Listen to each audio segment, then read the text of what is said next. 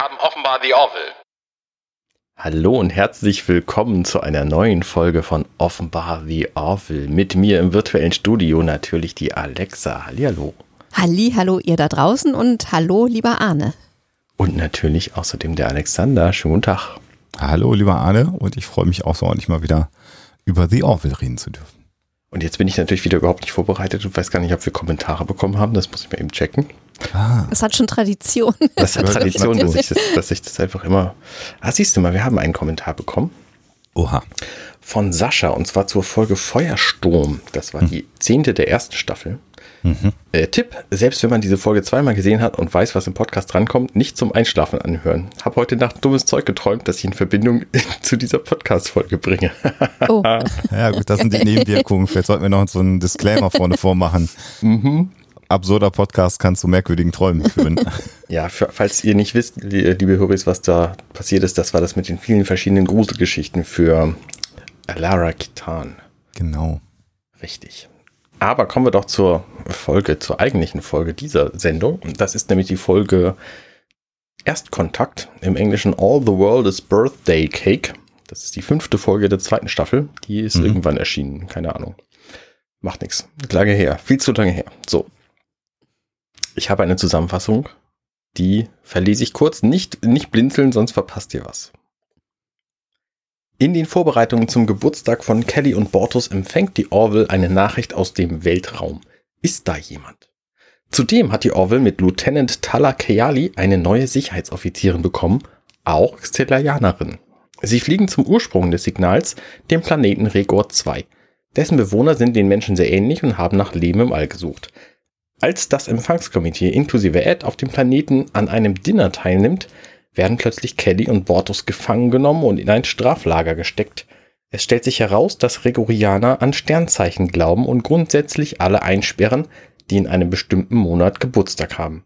Auf der Orville finden die schlauen Offiziere letztlich eine gewaltfreie Lösung, Kelly und Bortus zu befreien, indem sie dem gesamten Planeten ein anderes Sternenbild vortäuschen. Das war's. Mhm. Genau. Lass uns gerade mal drüber philosophieren, äh, du, äh, über den Namen äh, der neuen Sicherheitsoffizierin. Du hast Thala gesagt. Ich tendiere immer zu Taylor. Taylor. Aber Taylor, Taylor Keyali, ich weiß es auch nicht. Wir können nachher nochmal reinhören in die Episode. Geschrieben Thala, aber ich glaube, sie, mhm. sagen Taylor, glaube ich, hinterher. Okay, alles klar. Dann habe ich das. Äh aber es kann, kann auch sein, dass du natürlich recht hast. Oder in der Deutsch, ich weiß nicht, wie es in der deutschen Synchronisation. Das weiß ich auch. Ausgesprochen. Nicht. Aber wir gucken mal. Genau. Kommentiert gerne darunter, wie man es richtig ausspricht. Dann haben wir schon wieder ein paar Kommentare. Wenn wir schon am Diskutieren sind über komische Dinge, ähm, ja. der Planet, auf dem die da kommen, der heißt mhm. Regor 2. Mhm. Könnt ihr euch irgendeinen Fall vorstellen, warum die ihren eigenen Planeten Regor 2 genannt haben? Ich kann mir jedenfalls keinen vorstellen, wie die Erde nicht Erde, sondern irgendwas 2 heißt. Mhm. Ja, also es ist natürlich total, also ja, du hast natürlich völlig recht. Das liegt natürlich daran, dass man in der Nomenklatur der Astrophysik ja dazu tendiert, die äh, Planeten, die zu einem Stern gehören, von innen nach außen durchzunummerieren. Genau. Das heißt, bei uns wäre dann ja im Grunde genommen die Erde Sol Sonne 3. Ja. So. Wenn die jetzt aber, wie in der Serie angedeutet, seit mehreren tausend Jahren total auf Astrologie und dafür aber auch irgendwie so auf Astronomie stehen, Vielleicht haben die irgendwann ihren Planeten umbenannt, weil sie der zweite Planet sind und für sie ja diese Gestirnsystematik so wichtig ist. Ein Mond ist es nicht, ne? Nee. Dann habe ich das, ja, verwechsel ich gerade mit irgendeiner anderen von den tausend Sci-Fi-Serien, die wir gerade gucken. Ja. Also, aber sehr konstruiert, ich stimme dir zu, eigentlich macht es gar keinen Sinn. Also von außen betrachtet, selbstverständlich heißt der Planet so, aber für die selber dürfte der mhm. eigentlich nicht so heißen. Das ergibt mhm. gar keinen Sinn für mich. Eigentlich nicht. Und tatsächlich ist das Einzige, was passieren könnte, ist, dass die dich tatsächlich irgendwann umbenannt haben. Weil, ne, wenn die sich genauso entwickelt haben wie die Menschen, dann wussten die erstmal gar nichts von anderen Planeten. Und da in dem Moment haben sie sich aber den Namen für diesen Planeten, auf dem sie wohnen, ausgedacht. Ja. Und das ist auf gar keinen Fall Rigor 2 gewesen. Also da bist du schon meiner Ansicht nach einem der zwei, drei Plotholes auf der Spur. Die eventuell die, in dieser Episode dieser, ja, vorkommen könnten. Das ist alles nicht so ganz. Aber das, dazu kommen ja. wir bestimmt später. Genau, dazu kommen wir vielleicht später. So, genau. steigen wir doch mal ein in die Analyse. Ja, wir starten auf Regor 2 und äh, im Grunde genommen äh, hat man so ein bisschen das Gefühl, äh, man, man wäre im Oval Office, könnte man ja fast behaupten, auf der Erde, sind aber in einem Pentagramm Office und also, weil das Pentagramm ja am Boden das so Pen- andeutet. Ja, genau. Sind es denn fünf Ecken? Eins, zwei, drei, vier, fünf. Ja, richtig erklärt. Und was ganz witzig ist, wenn man hinterher über die ganze Episode nachdenkt, dieses große äh, Pentagramm auf dem Boden, oder das Fünfeck, ist es ja kein Pentagramm, Ja, es ist ein Fünfeck. Genau. Ja. Ähm, äh, macht natürlich hinterher total Sinn, man übersieht es jetzt aber einfach. Man hält es für irgendeine Art von, von Siegel oder, oder Wappen oder wie auch immer. Aber wenn man da jetzt halt genau hinguckt, dann weiß man natürlich, dass das auch schon wieder irgendwas mit Astronomie oder so zu tun haben wird, wahrscheinlich. Ja, stimmt, richtig. Ist mir so nochmal aufgegangen. Das ist witzig. Als ich diese Folge mit Angela gesehen habe, da hat sie mich zuerst mal gefragt, müsste ich die Leute kennen? Weil die werden hier so eingeführt, wie die, man kennt sie und sie hätten irgendwas Wichtiges zu tun. So. Tatsächlich ist es aber ausschließlich in dieser Folge hier und wir lernen sie in dieser Szene einfach kennen, obwohl die sich halt so benehmen, wie, wie Menschen das möglicherweise auch würden. Genau. Also wir erfahren ja hier in dieser Szene, dass ein, ein Präfekt, so wird er dann ja genannt, oder Chief Advisor, ähm, den es dann auch gibt. Also es sieht halt aus wie so ein Präsidentenberaterstab und es ist der Chief Prefect. Ähm, nein, der Prefect heißt er einfach nur. Mein Gott. Ähm, wie das darum geht, dass sie jetzt Kontakt aufnehmen sollen oder nicht. Und man, äh, oder Signal senden sollen oder nicht. Und es wird, genau wie du sagst, eingeführt, dass man alle kennt. Und sie sehen auch fast aus wie Menschen, mal abgesehen von so kleineren, ja, Ich habe mich gefragt, soll das also auch innerhalb der, der, des Universums Make-up sein oder ist das eine merkwürdige der Spezies zugehörige Hauterscheinung? Also das, das Ich würde wird wetten, nicht- ich würde wetten, dass das kein Make-up ist, sondern eine Hauterscheinung, weil das nämlich sämtliche Leute äh, alle immer tragen, auch die in den, in den Strafgefangenenlagern später. Wobei ich ganz ehrlich sagen muss, das finde ich als Make-up, also man wollte natürlich hier, bin ich mir ziemlich sicher, den Eindruck erwecken, die sind halt quasi wie Menschen auf Rigor 2, ähm, wollte aber trotzdem noch ein Unterscheidungskriterium haben zu normalen Menschen. Und ich finde dieses leicht silbrige äh, äh, Hautschuppending auf den Wangenknochen und am, am Kinn eher störend. Also das sieht halt, das sieht halt, also es holt mich halt immer raus. Also da hätten sie lieber wie es bei Star Trek ja auch üblich gewesen ist, lustige Nasen oder irgendwelche äh, Rillen an Ohren. in der Stirn Ja. haben können oder was auch immer. Ja. So sieht's halt ein bisschen merkwürdig aus. Ja, weil es so silbern ist. Ich finde Ja. auch deswegen halt auch die, die berechtigte Frage, ob das irgendwie Make-up sein soll. Es ist auf jeden Fall Make-up, ne? Ja, ja, klar. Ja, Mhm. also natürlich. ja, ja. Und das ist auch witzig, weil Angela nämlich in dem Moment, wo die auftauchten, auch gesagt hat, ah, das sind Aliens, die haben sehr wenig Make-up, die tauchen noch viel häufiger auf. Das ist klar. Ja, weil, sie Weil- natürlich auch hier eine ganze Rasse davon, äh, eine ganze Spezies davon darstellen wollen, einen ganzen Planeten. Ja, genau. So. Genau. Fand ich auch eine sehr schöne Beobachtung. Genau, und was sie hier besprechen ist, sie haben jetzt irgendeine Maschine fertig und die wollen sie jetzt anschalten. Und Genau. äh, diese Maschine schalten sie dann auch an. Und es stellt sich heraus, dass das ein Array ist, eine, eine Sammlung von Satellitenschüsseln Schüsseln, und die schicken ein Signal in den Weltraum. Und das machen sie dann auch. Ja, Ähm, und das Signal he- heißt, ist da draußen jemand? genau. Also machen Sie es möglichst einfach. Schicken Sie äh, raus, ist da jemand. Und das ist ja im Grunde genommen etwas, was wir äh, als Menschheit ja auch gemacht haben. Wir haben ja auf die beiden Voyager-Sonden, die wir rausgeschickt haben, mit dem Bewusstsein, dass sie irgendwann das Sonnensystem verlassen werden. Äh, in den 70er Jahren haben wir die ja gestartet. Ähm, äh, Schallplatten ähm, dran gebaut äh, mit Geräuschen und Tönen der Erde, eine Erklärung, wo die äh, Erde sich im Grunde genommen befindet. Äh, und auch sozusagen als Message, wenn diese Sonden mal irgendwann von irgendwelchen Aliens gefunden werden würden, damit man das erkennen kann, dass es von intelligenten Lebewesen äh, gemacht ist. Und wir haben ja auch tatsächlich äh, über das Arecibo-Teleskop, was ja dann leider auch kaputt gegangen ist in, in, im in Kürzlich. Diesem, diesem Jahr oder im letzten Jahr, ich weiß nicht, ich glaube in diesem Jahr, Wir sprachen ähm, drüber. auch, ein, auch ein Signal rausgeschickt. Also im Grunde genommen haben wir genau das gemacht, was hier auf Regor 2, noch wissen wir gar nicht, dass es Regor 2 ist, äh, passiert. Genau das haben wir auch gemacht. Schon mal.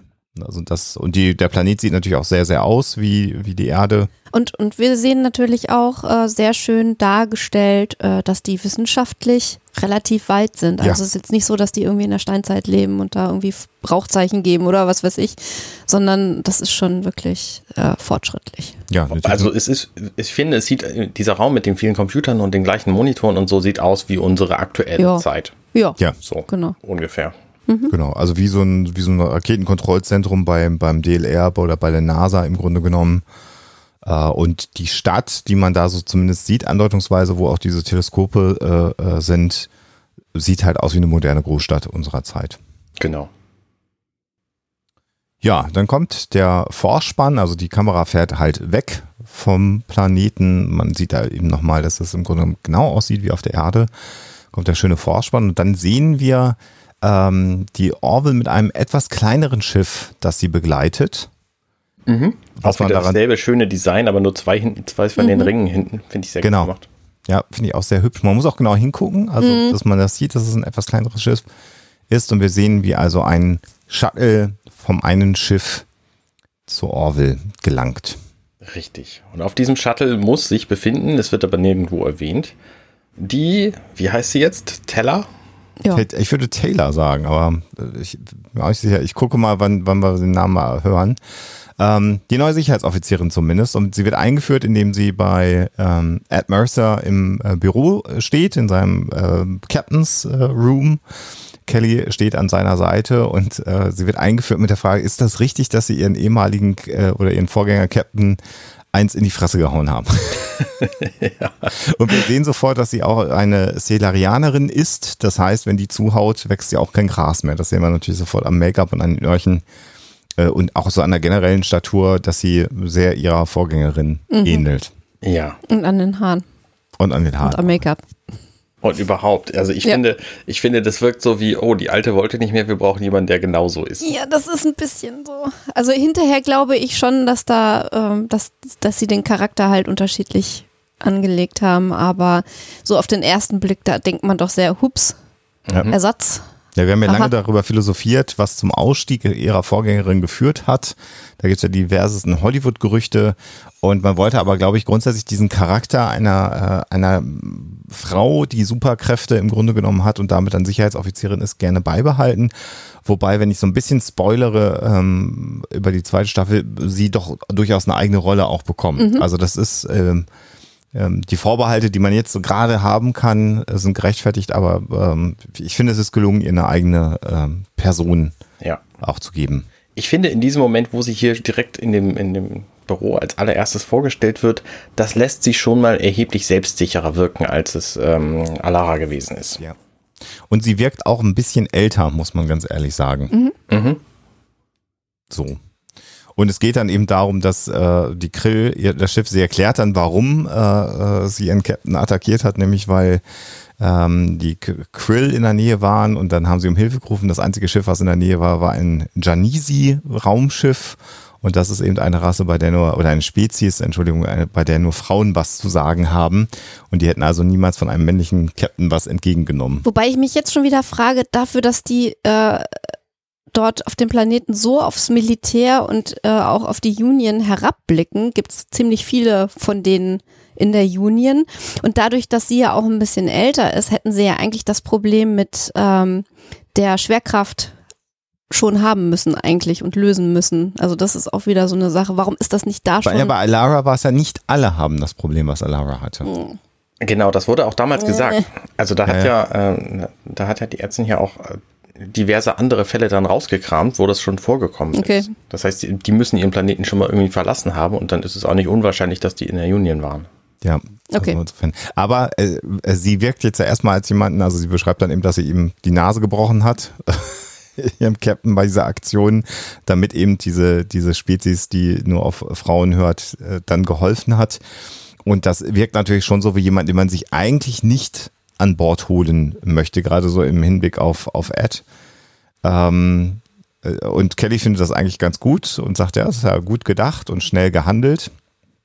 Und Ed sagt dann, äh, aber sie sagen mir schon Bescheid, bevor sie mir eine mitgeben. Und darauf sagt sie ja dann, das kann ich Ihnen jetzt nicht versprechen. so, das ist eigentlich eine ganz schöne Szene. Also, dass sie kommt, ja, relativ ähm, selbstsicher auf jeden Fall daher. Und das macht Ed aber auch ein bisschen Angst, ehrlich gesagt. Wie Ja. wir gleich erfahren werden. Ja. Genau, aber bevor sie geht, sagt sie, falls da jemand kommt und dir was Böses will, dann bin ich aber, da gehe ich aber dazwischen. Also ich bin schon auf deiner Seite. Das finde ich irgendwie charmant. Ja. Ja, sie ist natürlich jetzt ein krasser Gegensatz zu dem äh, anderen Sicherheitsoffizier, den sie interimsweise an Bord hatten, unseren Rüsselmann. Was natürlich aber auch äh, extrem so gewollt ist, ne? weil, Ja, weil der war ja der krasse Kontrast zu Alara. Ja. Und sie ist jetzt sehr, sehr ähnlich. Aber wir haben ja jetzt drei Folgen lang irgendwie Alara nicht gesehen. Und deswegen können wir uns möglicherweise nicht mehr dran erinnern. Und deswegen denken wir, oh Mensch, die ist ja schon wieder total anders. Ja, also zwischendurch mal so ein, so ein, so ein Minus, so ein, so ein Minus-Vibe zu setzen, war auf jeden Fall schlau.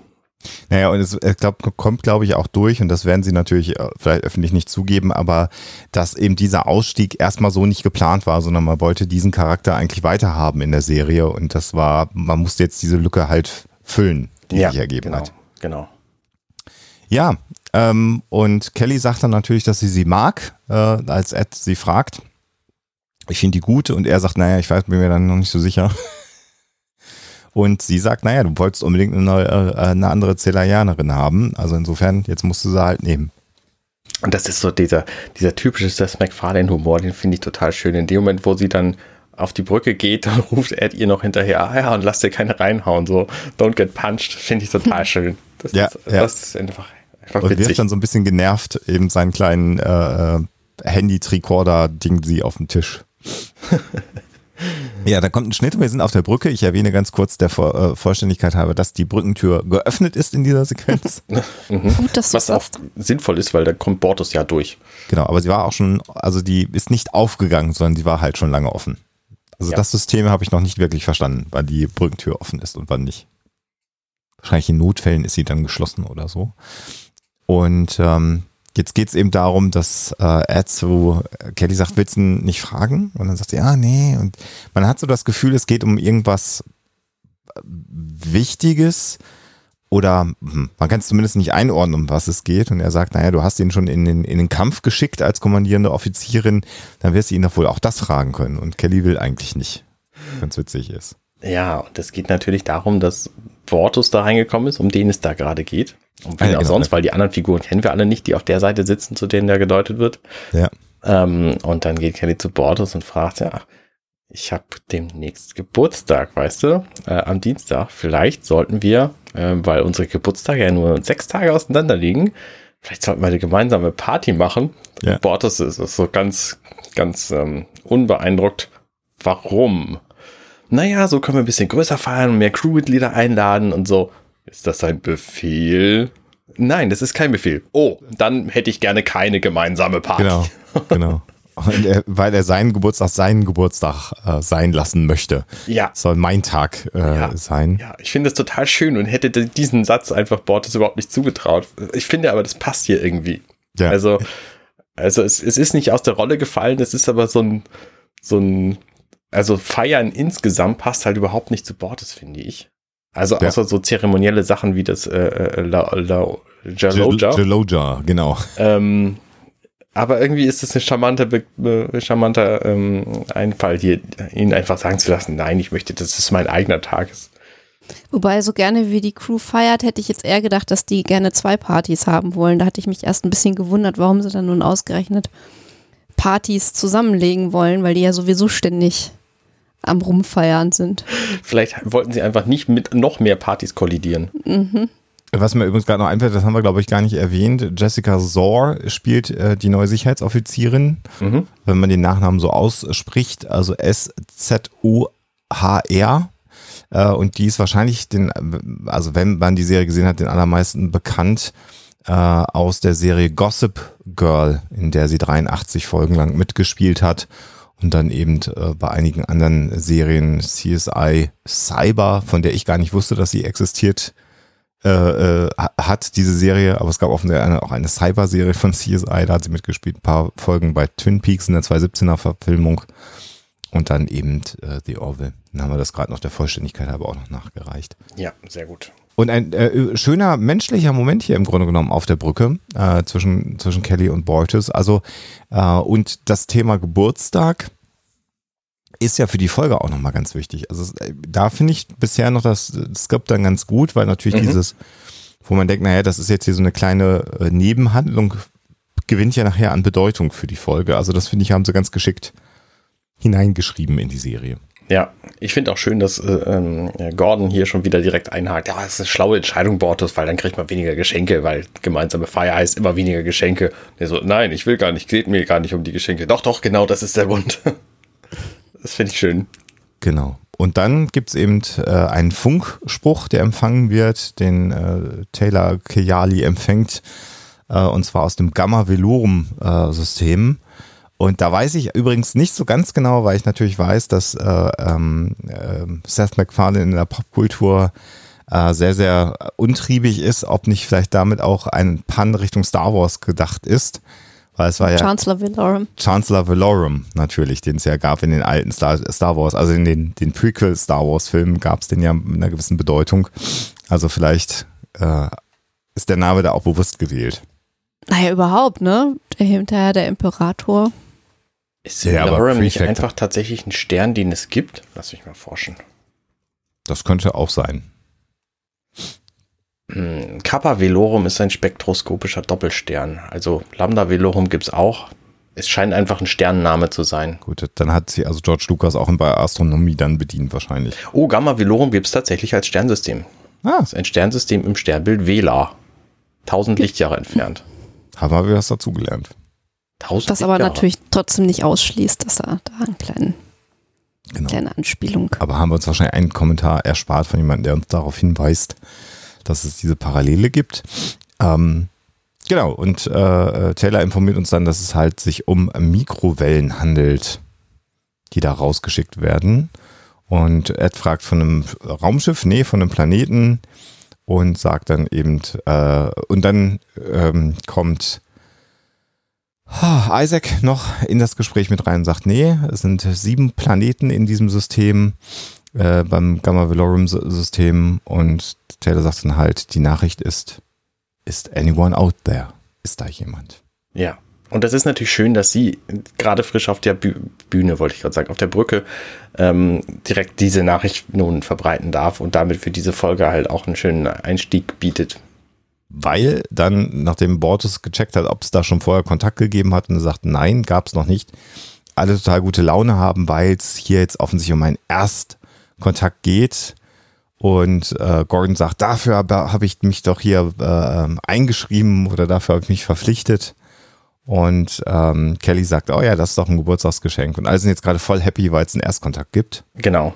Und Ed verkündet das dann auch über das Com-System und die ganze Crew scheint irgendwie happy zu sein, wobei man im Grunde nur zwei Parteien sieht, nämlich einmal den Maschinenraum und, äh, Die Ärztin, und Penny, ähm, Dr. Claire Finn. Ja.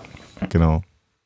Und äh, wenn man irgendwas aus Science-Fiction-Serien im amerikanischen Fernsehen gelernt hat, über alle Franchises hinweg, weiß man, dass Erstkontakte immer problematisch sind. Also warum man sich da freut, weiß ich nicht. Ja. Aber wir alle wissen ja, dass es äh, eigentlich immer zu Schwierigkeiten führt. Naja, also klar, du kannst dich darüber freuen, weil es natürlich spannend ist und aufregend und genau das ist, was du gerne machen willst. Aber wenn du ähm, weißt, dass das eigentlich jetzt äh, durchgearbeitete Nächte und Überstunden bedeutet, weil du dich ja irgendwie darauf vorbereiten müsstest, was sie hier nicht vernünftig tun, meiner Ansicht nach. Sie hat doch ein paar Sachen in ihre Tasche gepackt, die Ärztin. Ja, ja.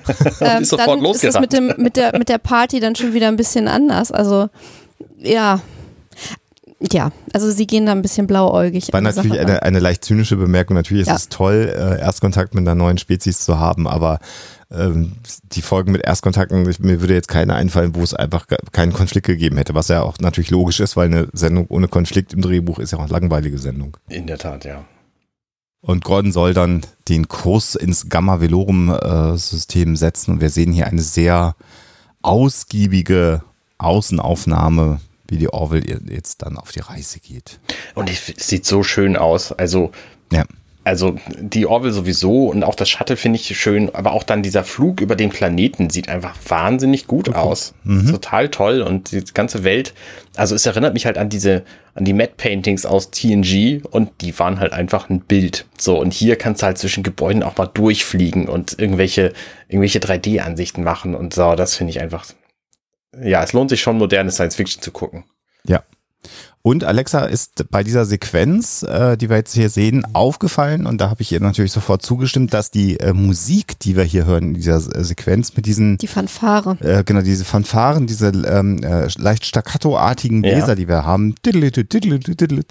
So eine Mischung aus der Filmmusik von Star Trek The Movie oder Star Trek The Motion Picture hieß er ja. Und dann aber auch so aus Star Trek 2. Da gibt's durchaus in den äh, Soundtracks dieser beiden äh, Star Trek-Filme äh, Sequenzen, die fast genauso klingen. Und auch hier würde ich sagen, das ist äh, wahrscheinlich nicht Ein wirklich Hommage. Zufall. Ja, Ja. genau Ja. dass man sich dem angelehnt hat. Äh, Also wenn ihr da nochmal die alten Filme euch anschaut oder die alten Soundtracks euch anhört, werdet ihr große Parallelen zu den äh, Star Trek Kinofilmen, also mit, mit Kirk noch, die Kinofilme finden. Ja, genau. Und dann, falls wir es vergessen haben schon hier, äh, wird auf dem Shuttle nochmal das Geburtstagsthema angesprochen, weil Bortes dann nämlich irgendwie äh, ganz, ganz hinten aus der, aus der hintersten Reihe fragt, wir hatten uns jetzt gegen eine gemeinsame Feier entschieden, oder? Genau, also alle sind völlig happy äh, über diesen Erstkontakt und er ist dann nochmal sehr deutlich äh, in der Frage, was im Geburtstag. Und was ich aber nicht verstehe, ist, warum Kelly und Ed sitzen im Shuttle und die anderen drei beim Landeanflug stehen. Das macht überhaupt gar keinen Sinn. Weil sie so aufgeregt sind. Ja, Na, weil sie Bortes dann mehr sehen können. Meinst du? Keine Ahnung. Ich weiß es auch nicht. Also Macht nicht wirklich Sinn. sicher ist es nicht. Nee, Ja, vor allem da, nicht im machen, Landeanflug. machen auch wenige Sachen wirklich Sinn hier. Also, Genau. Aber jetzt kommt dann eben der Anflug, den du gerade schon beschrieben hast. Also klar. Das Auf New York. Auf äh, New York, äh, genau. auf New York und dann am Ende sind wir aber dann doch in Kalifornien Washington irgendwo. oder ja, oder so. Kalifornien ja, mit den Palmen. ja. Ich wollte nochmal geguckt haben, habe ich jetzt nicht recherchiert. Das ist natürlich sicherlich jetzt äh, ein reales äh, Bauwerk, was sich irgendwo in Hollywood oder in der Nähe von Hollywood befinden wird, wo man es gedreht hat. Und es, Meinst du wirklich? Ich habe das Gefühl, dass ausschließlich diese Treppe davor dazu gehört und dass das Gebäude CG ist. Ich finde, das sieht so unecht aus. ja, aber so die ganze Kulisse, auch da, wo die, wo das Publikum steht, also das scheint schon ein realer Platz zu sein von irgendwas. Kann natürlich gut sein, dass das Gebäude dann enhanced ist, dass es anders aussieht, damit man es nicht wiedererkennt. Aber die Treppe ist auf jeden Fall echt und ich glaube, das, was man hinten raus sieht, müsste nach meinem Dafürhalten auch echt sein. Aber ich, ich weiß es halt nicht. Ja. Und dann fliegen wir da einfach mal hin und dann gehen wir da einfach mal rüber und reden mit denen. Ja. Wie beim alleine, P20. Also, ähm, alleine aus solchen Schutzgründen ist das schon Mhm. gefährlich. Das habe ich auch gedacht. Das ist so ein Pandemiegedanke wahrscheinlich, den wir inzwischen Richtig, genau. äh, äh, haben. Äh, kurzer Einwand, ich habe da, ähm, ich habe gerade kürzlich Alien Covenant geguckt. Ja. Ihr den? Das ist quasi der, der, der neueste Ja. Film aus der Alien-Reihe und da passiert es auch so. Ja, da finden die einen Planeten und fliegen dahin und steigen einfach alle aus und gehen dahin und setzen sich dieser Biomasse, die auch dieser Planet bietet, einfach ungeschützt aus. Und das ist so seit Corona völlig, völlig undenkbar, finde ich, dass das passiert. Also Ja. Man muss doch da mindestens eine Maske aufsetzen, wenn nicht gar sich komplett irgendwie davon, davon schützen. Wer weiß, vielleicht ist der Planet ja genauso wie Xelaya zum Beispiel und hat einfach eine wahnsinns Schwerkraft und wenn du da aussteigst, bist du sofort platt. Also, Gut, also selbst vor dem Hintergrund, dass die vorher Messungen vornehmen und äh, gewisse Dinge ausschließen können, hast du da eine Gleichung mit äh, Tausenden von Unbekannten trotzdem noch vor dir. Und da frage ich mich halt, also oder oder sie haben halt nicht gezeigt, äh, dass in der Zwischenzeit irgendwie Wochen vergangen sind und sie äh, knallhart gearbeitet haben, um möglichst viel Unwägbarkeiten. Aber da, also das hätte man ja vielleicht irgendwie dann wenigstens kurz anreißen können. Ich finde, so wirkt es wirklich so. Äh, okay, ist ein bisschen wie die Erde, nur die Leute sehen halt ein bisschen anders aus und ist alles gar kein Problem. ja. Und gerade auch diese Zeitsprünge, wenn es denn welche gibt, die funktionieren für mich hier gar nicht. Also, Nee. ähm, dass da jetzt Wochen zwischen dem Erkennen und dem Hinfliegen vergangen sein sollen, das glaube ich nicht. Nee. Ähm, das Genau. kommt mir irgendwie Ja. komisch vor, auch wenn, wenn, gerade weil es ja irgendwie hieß, wir haben bald Geburtstag und das Genau, bald ist immer stimmt, noch das kommt bald. gar nicht hin. So. Ja. Ähm, andererseits gibt es ja einen Zeitsprung, der hier in der Folge auch benannt wird und auch der kommt mir extrem komisch vor, weil dieser Präfekt nämlich dasselbe anhat, wie an dem Tag, wo er das, also wo er das Signal Ja. losschickt und dann kommen die da an und der sagt, ah, das hat jetzt nur ein paar Jahre gedauert, das ist ja schön, so. Ja. Das und der sieht aber immer noch exakt genauso Ja, aus. die dieselbe Uniformen Frisur, haben sich nicht dieselbe wirklich- ja. Uniform, dieselben Leute in seinem Ja. Stab, also ja, Das stimmt, ja. hätte man vielleicht mit ein paar Details noch ein bisschen klarer machen. verändern können, ja. Also das, das denke ich auch. Also, dass die vorher kommuniziert haben werden, denke ich, ist realistisch. Die werden sich schon gemeldet haben, weil sonst hätten die auch nicht da vor dem Gebäude gestanden. Das glaube ich schon. Aber es ist halt wahrscheinlich einen Tag oder so nochmal vergangen. Ähm, ich habe übrigens gerade nachgeschaut tatsächlich. Es ist äh, die Oviatt Library at California State University in Northridge, Aha. wo das gedreht worden ist. Also das Gebäude scheint echt zu sein, ist auch bei Star Trek schon benutzt worden. Und bei der Gelegenheit noch etwas, was wir noch nicht erwähnt haben. Äh, die Folge ähm, wurde, äh, da hat Regie geführt Robert Duncan McNeil, den der eine oder andere noch als, äh, er Data nicht Flyer Tom Paris kennt. Genau. Tom Paris äh, aus Voyager, ganz genau. Ich habe gerade seinen Rang überlegt, aber Lieutenant er war Paris. Lieutenant dann hinterher, ne? Er war Tom. Er war, genau, Er war äh, Tom. vom Rang her Tom. Er war vom Rang her Tom. Eigentlich ist es richtig so, genau. Ja, ja, richtig. Ähm, der ja dann jetzt auch inzwischen viel produziert und Regie führt. Ich kann aber, also ich habe da seine Handschrift nicht erkannt. Wahrscheinlich, weil ich auch gar nicht weiß, was er ansonsten gemacht hätte. Also so bei einigen Jonathan Frakes Folgen inzwischen, so die ein oder andere Kamerageschichte fällt mir dann schon auf. Inzwischen. Da, auch da bist du dann äh, aufmerksamer als ich. Vielleicht, weil der Name mich aber auch jedes Mal anspringt im Vorspann, dann gucke ich immer nach so gewissen Trademarks. Aber falls er hier nochmal auftaucht, können wir uns drüber unterhalten. Apropos Trademarks, wir haben jetzt so einen typischen Seth MacFarlane. Ähm, in dem Moment, wo nämlich die Ja. Crew jetzt ausgestiegen ist aus diesem Shuttle und dahin geht zu dem Präfekten, der da vor seiner Bibliothek steht, ähm, äh, entscheidet Ed plötzlich, sie müssten sich andere Namen geben, weil sie können das ja machen, weil die kennen sie ja alle gar nicht. Und dann entscheiden sie sich, ja, du könntest die sein und ich könnte der sein und äh, so und es wäre total gut, das merken die auf gar keinen Fall. Und in der Sekunde, bevor er das dann sagt, sagt er, nee, das merken sie. Und zack, ist diese komplette Unterhaltung völlig, völlig egal für das gesamte weitere Voranschreiten. Und Genau. sie haben einfach die Zeit sinnvoll genutzt, also für uns Zuschauer unterhaltsam dargestellt, dass sie da hinlaufen. Fand ich irgendwie Genau. gut. Und, und Kelly macht mit, das finde ich auch besonders Ja, schön, so Die diese blödelt Interaktion mit. zwischen Ja, den genau. beiden. Und für solche Szenen liebe ich die Serie halt. Also dieses, dieses leichte und dann aber äh, wieder umsteigen, wenn es dann ernst, also wenn es dann weitergeht sozusagen äh, auf einen ernsteren Ton. Ja, Ja. Chad, Chad und Maxine wären die Namen gewesen. Ja, übrigens. richtig. Ja. Ist auch sehr, sehr lustig. Ja, und ich kann das so nachvollziehen, weil er sagt, ich mochte meinen Namen noch nie. Und ich mag halt meinen Namen auch nicht, aber ich mag auch keinen einzigen anderen Männernamen, von daher ist es egal. Ja, und jetzt begrüßen sie sich äh, und der Präfekt spricht auch gleich für den ganzen Planeten. Das ist auch mal so ganz interessant. Das gäbe es ja bei uns auch nicht. Also da müssten sie, sagen wir mal, politisch zumindest ein bisschen weiter sein als wir, was das Thema angeht. Das stimmt, das stimmt. Das heißt, sie müssten ja, hm, wie kann denn das gewesen sein? Also ich meine, wir haben doch jetzt auch keinen, der innerhalb von drei Wochen bestimmt werden würde als, also das sind Um ja noch nicht mal drei Wochen. Willen, In dem Moment, wo wir das Signal raussenden, da schicken, äh, da rechnen wir ja gar nicht damit, dass da jemand antwortet. Genau. Und wir haben überhaupt niemanden, der für die Erde als Ganzes sprechen würde. Allein das würde wahrscheinlich schon einen Krieg auslösen. Richtig. Allein die Frage. Ja. Richtig. Und dann kommen die hier an und finden nichts mehr. Ja, Ja, genau. genau. Hm. So, und sie begrüßen sich nun und äh, Ed hält ihm die Hand hin und er überlegt dann einen kurzen Moment und versteht dann, dass das offensichtlich die Geste ist, die man macht. Und beide lachen dann auch und sind alle ganz happy. Außer Waters, der wie, natürlich wie immer kritisch schaut. Und das ist genau der Punkt, den du schon sagst. Also man gibt sich da direkt die Hand, man hat sich nicht untersucht. Mhm. Beste Gelegenheit, um tödliche Krankheiten auszutauschen. Aber ich finde, ich finde das, diese, dieses Detail insofern total spannend, weil äh, dieses äh, sich kurz fragen, hä, was will der jetzt eigentlich von mir? Und dann aber ja, okay, äh, Diplomatie mache ich mal mit und erwidere das, äh, eine gewisse äh, also erstmal eine Fähigkeit zur Diplomatie überhaupt zeigt und dann aber auch eine gewisse kulturelle Durchlässigkeit. Also sich so spontan auf kulturelle Eigenheiten, die einem von außen begegnen, obwohl es der erste Kontakt mit einer anderen Spezies ist, sich einzulassen, zeigt eigentlich eine gewisse Flexibilität und führt uns als äh, Zuschauende äh, total aufs Glatteis.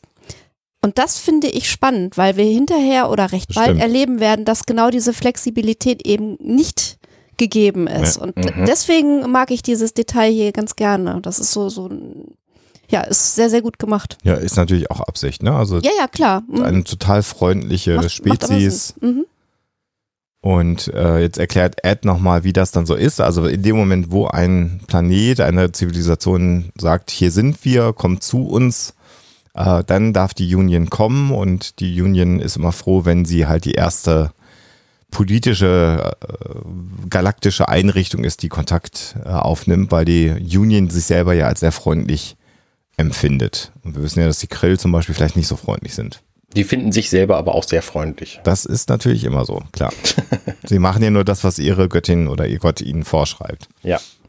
Und auch, überhaupt ist dieser Planet auch wahnsinnig schön. Also, ne, das wird Ja, ja. alles total freundlich. Das Wetter ist auch toll. Ich meine, sie wissen ja nicht mal, was da, was da geregnet wäre, wenn es den Regen ge- hätte, ge gegeben hätte.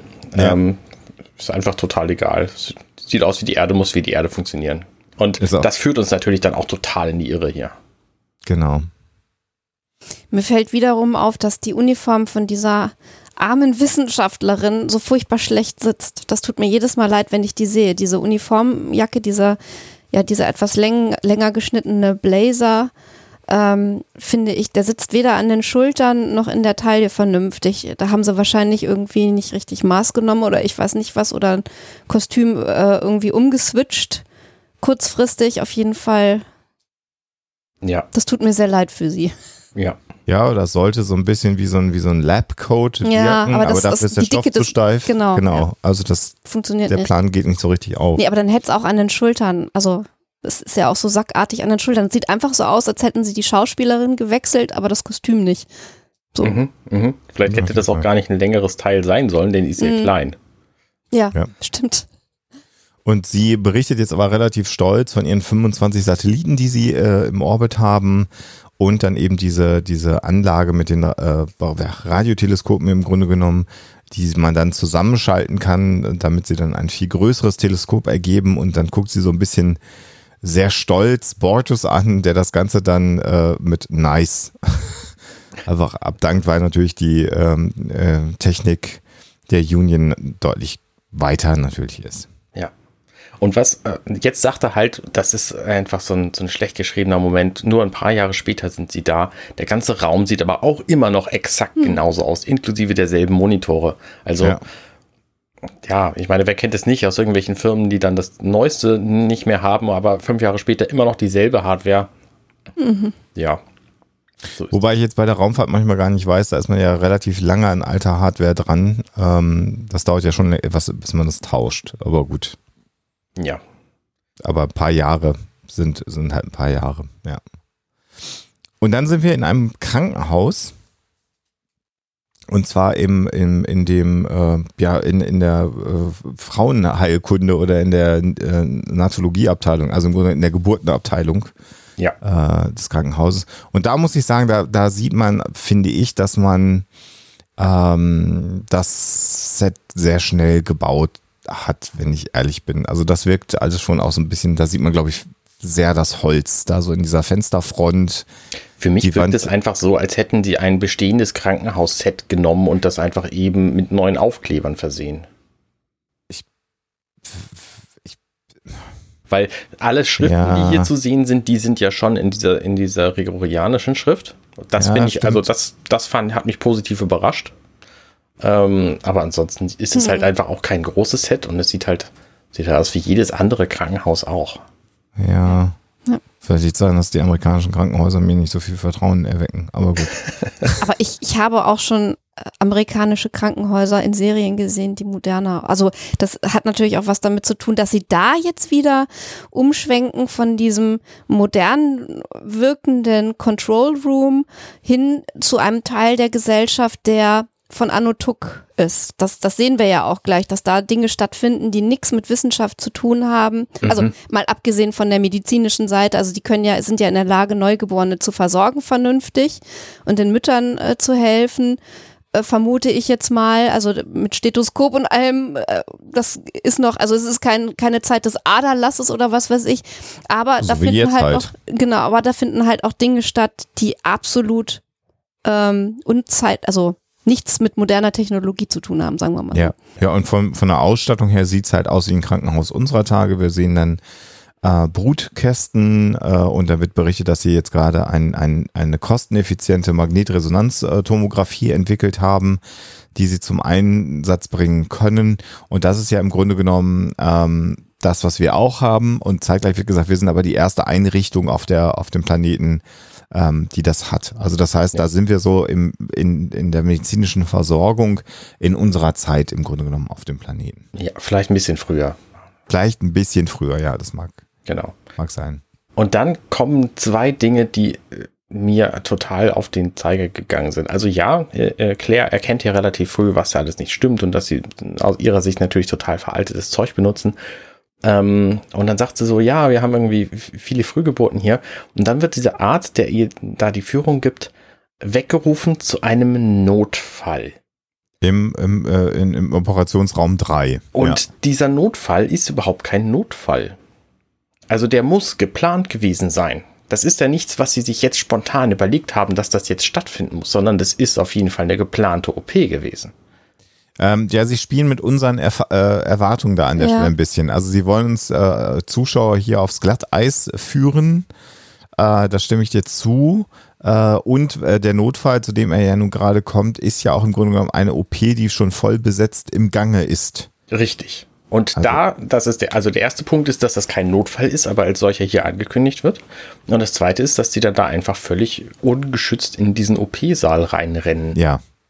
Ja, das, das macht keinen Sinn. Äh, und das müsste Claire auch äh, besser wissen eigentlich. Genau. Und, und, die anderen dürften sowieso nicht mit rein. Aber äh, ich hatte das jetzt so verstanden, dass die OP als solches, also man will ja ich, wir können ja jetzt ausbeutern. Also man will ja verhindern, dass das Kind zu spät auf die Welt kommt und deswegen das falsche äh, Sternzeichen haben wird. Aber dass dann während dieser geplanten OP äh, etwas droht schief zu gehen. Also so hatte ich jetzt diesen Notfall verstanden.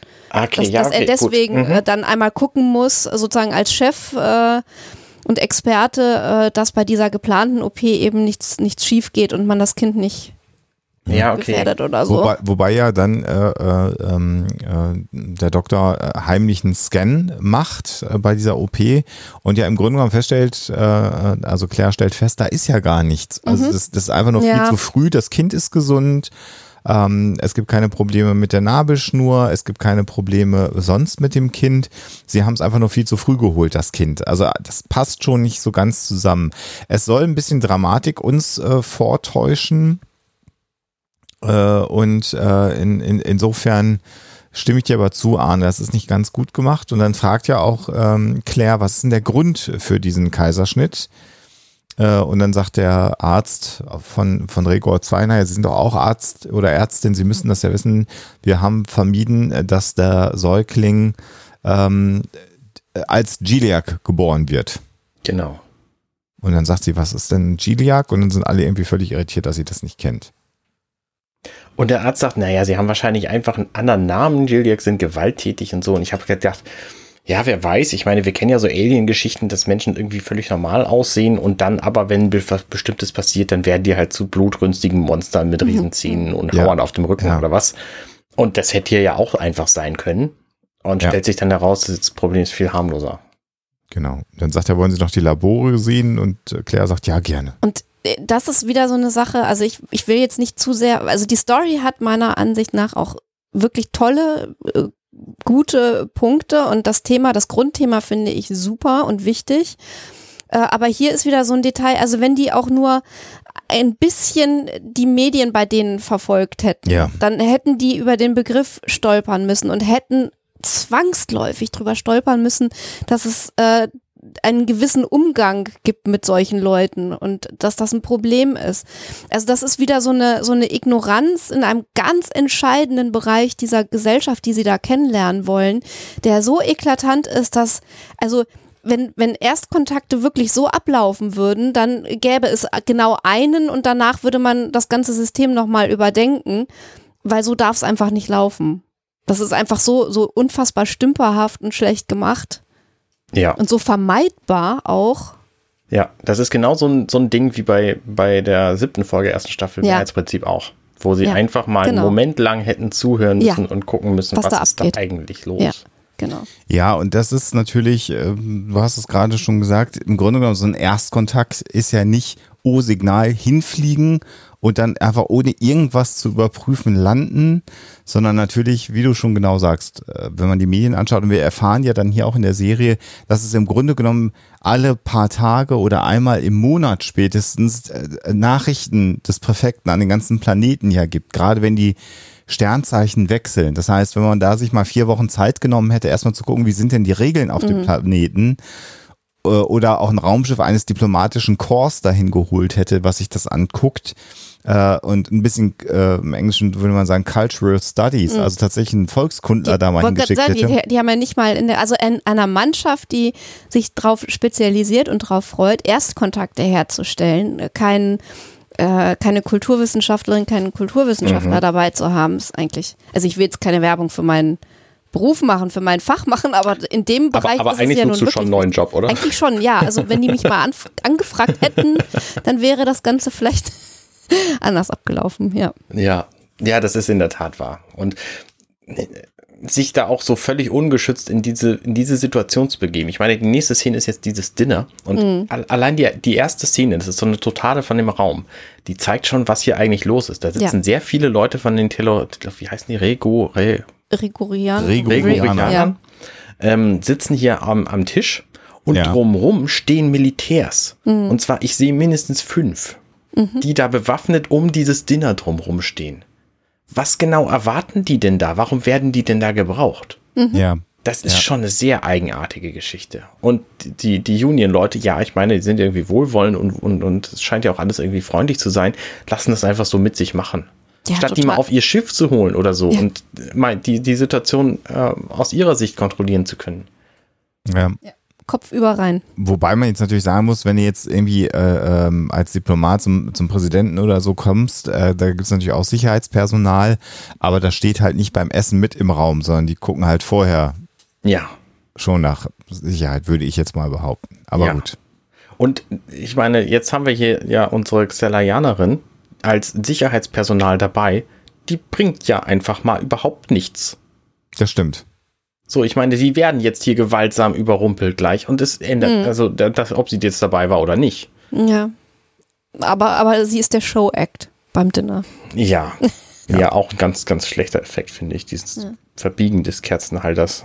Genau. Und jetzt gibt es halt so eine, so eine Austausch von Freundlichkeiten und Ed hält eine erstaunlich gute Rede, finde ich. ja.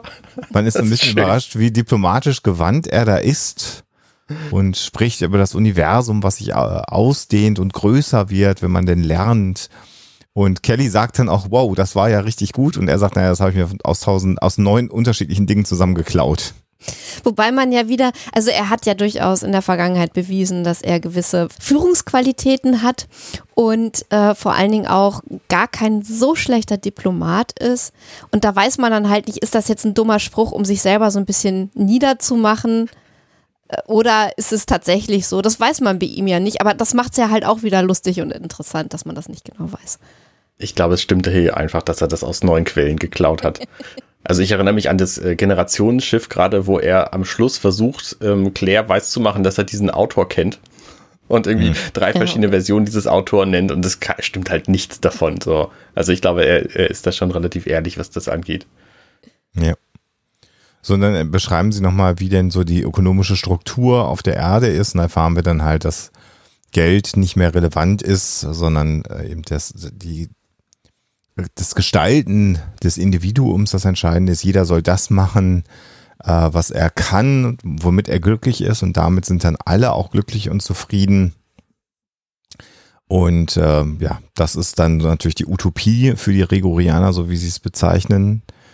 Das finden sie ja fast schon paradiesisch, keine sozialen Zwänge mehr. Und auf diese Aussage gibt es dann auch wieder die schöne Bemerkung von Ed, naja, wir haben immerhin noch äh, Schwiegereltern. das ist natürlich ein sozialer Zwang, den er hier anführen ähm, möchte. Und sagt aber, wir sind schon relativ weit gekommen. Und wenn alle happy sind, dann sind halt alle happy. Wobei es auch interessant ist, dass äh, diese Wissenschaftlerin sich gegen soziale Zwänge, also sagt, das wäre eine schöne Utopie, äh, mhm. was da beschrieben wird, aber gleichzeitig halten sie ja sehr viel auf ihr Kastensystem. Also ja. es scheint ja nicht so zu sein, als äh, vor allen Dingen haben wir es da gerade mit einer Kaste zu tun, dem Militär, das sehr privilegiert ist. Das heißt, ähm, die sind ja in einer sehr, sehr guten Position. Ähm, und die haben eigentlich jetzt gar keinen Grund äh, zu meckern. Äh, und die Gesellschaft ist ja auch so undurchlässig und äh, das werden wir auch später noch sehen, selbst die, die schlechter gestellt sind, sind ja irgendwie völlig überzeugt davon, dass das alles so richtig ist, dass diese Bemerkung einem schon so ein bisschen komisch vorkommt. Völlig überzeugt, da kommen wir später bei der Babyszene nochmal zu. Mhm. Stimmt. Ja, äh, auf eine bestimmte Bemerkung äh, ziele ich da ab, da können wir dann nachher Ja. nochmal Genau. drüber reden.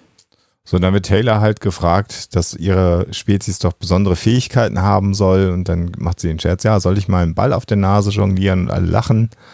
Und dann gibt es eben genau den Effekt, den du gerade äh, gemeint hast, dass sie fragt, äh, ist in dieser Kerzenhalter wichtig? Wobei, soll ich einen Ball auf der Nase balancieren? Da, deswegen lachen natürlich alle, weil alle diese gemeinsame Vergangenheit mit den Seetieren haben, die Ja. Bälle auf der Nase balancieren. Ja, ja. Ne? Egal Jeder wo. Sonst kann So. man es nicht verstehen. Ja, ja, es ist natürlich Das Quatsch. ist totaler Quatsch.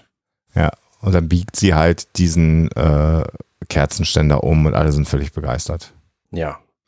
Genau, und dann sagt Kelly, ja, ist das mein schönstes Geburtstagsgeschenk, weil ich habe ja in, in ein paar Tagen Geburtstag und äh, Bortos übrigens auch und äh, dieser Erstkontakt ist total großartig. Und dann guckt dieser Präfekt ungläubig und ich frage mich, was ist denn jetzt da los? Und dann sagen Genau. sie, was, die, die haben die hierher gebracht.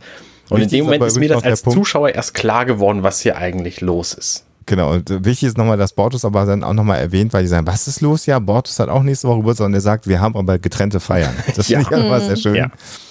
Und in dem Moment kippt halt die komplette Situation und die beiden werden, oder alle werden verhaftet. Richtig. Und das ergibt einfach so, so Überhaupt keinen Sinn. überhaupt gar keinen Sinn.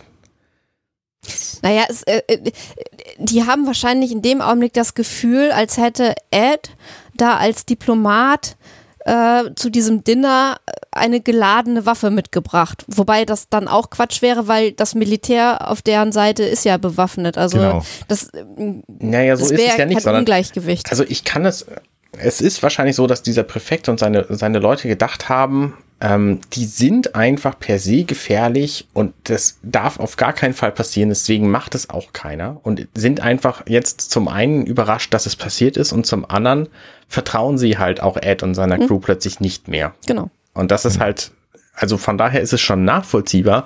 Die Gründe dafür sind halt totaler Quatsch. Aber da kommen wir vielleicht später noch zu. Ja, ja. Und ja, dann sind sie halt alle im, im, im Knast und äh, überhaupt auf die innere Logik äh, gehen wir nachher, nachher nochmal ein. Ähm, und äh, dann berichtet halt Claire, naja, und dann auch im Krankenhaus gab es einen Kaiserschnitt und da ist ein Kind viel zu früh auf die Welt gebracht worden, was ein Risiko sowohl für den Säugling als auch die Mutter gewesen wäre. Und dann kommt jetzt also jemand, und sie sind schon getrennt von äh, Kelly und Bortis, also sind jetzt äh, Lieutenant Taylor Keyali, Ed und äh, Claire in einer Zelle. Die anderen Mhm. beiden sieht man schon gar nicht mehr. Und es kommt dann eben ein ja, Arzt, Wissenschaftler mit so einem Gerät rein und sagt, machen Sie den Mund auf. Und äh, Taylor schnappt sich den und äh, wirkt den erstmal und hängt den an die Wand. Aber die Soldaten mit den großen Kanonen überzeugen sie dann davon, dass er den doch lieber laufen lässt. Da wird nochmal deutlich, dass er eben auch diese Kräfte hat. Zum dritten Mal dann, oder zum zweiten Mal zumindest. Interessanterweise haben wir hier wieder so einen Clash äh, Wissenschaft und Unwissenschaftlichkeit. Mhm. Wahrscheinlich würden, wenn man sie fragen würde, die Gregorianer sagen, wieso, wir sind doch auch in dem Bereich total wissenschaftlich, weil wir haben da jemanden hingeschickt, der nochmal eine Probe entnehmen sollte und überprüfen sollte, ob das mit dem Geburtstag wirklich stimmt, damit wir auch keinen Fehler machen. Mhm. Aber dass dieses Überprüfen mit einem wissenschaftlichen Gerät und das Probenentnehmen auf einer völlig unwissenschaftlichen Basis und Grundannahme erfolgt, das äh, spielt dann wiederum keine Rolle. Also das wird nicht in Frage gestellt. Und das Ja. ist ein, Ja. ein Konflikt, der hier eigentlich ganz gut dargestellt wird, finde ich. Ja. Was sie natürlich machen, ist es ist natürlich ein Zahnbohrer, was ja sowieso echt total unangenehm ist, schon allein wegen des sirrenden Geräusches. Und sie nehmen halt Proben aus den Zähnen, Mhm. was halt auch einfach natürlich zum Teil auch so Ah. ein, so ein Alien-Trope ist, also die Alien-Entführung, wo dann die Zähne angebohrt werden und es ist halt total unangenehm. Und es wirkt so ein bisschen auch wie Folter im Grunde genommen, was da gerade passiert. Total, ja. Obwohl der Typ vorher sagt, das tut überhaupt nicht weh. Und äh, weder Ist er, Quatsch, genau. er guckt da mit schmerzverzerrtem Gesicht Ed ins Gesicht, der wiederum mit schmerzverzerrtem Gesicht irgendwie den, den Doktor anguckt. Also dass das nicht wehtut, es scheint unwahrscheinlich. Mhm. Und jetzt äh, muss ich es an dieser Stelle mal sagen, weil die nächste Szene ist dann wieder in diesem äh, Präfektenbüro, also quasi im Oval Office auf Regor 2, wo dann eben die drei vorgeführt werden und dann sagt jemand, wir haben die Geburtsdaten verifiziert. Einer davon ist ein Panaji, einer ist ein Koroban und einer ist ein Valet, wie man es auch immer dann aussprechen äh, mag. Und ich frage mich natürlich, das, also, oder anders ausgedrückt, das kann einfach gar nicht funktionieren. Oder es könnte halt nur dann funktionieren, wenn Regor 2 exakt die Mhm. gleiche Distanz zu unserem, also zu seinem Stern hat, zu Gamma Velorum, wie äh, die Erde von der Sonne, weil natürlich ein Geburtsdatum ja auch nur auf die Umlaufzeiten berechnet werden kann. Das heißt, Ach, ich würde, ich würde jetzt Moment. einfach behaupten, dass man auf einem anderen Planeten das nicht rückwärts rechnen kann, was es nach ihren Sternzeichen für ein Geburtsdatum wäre.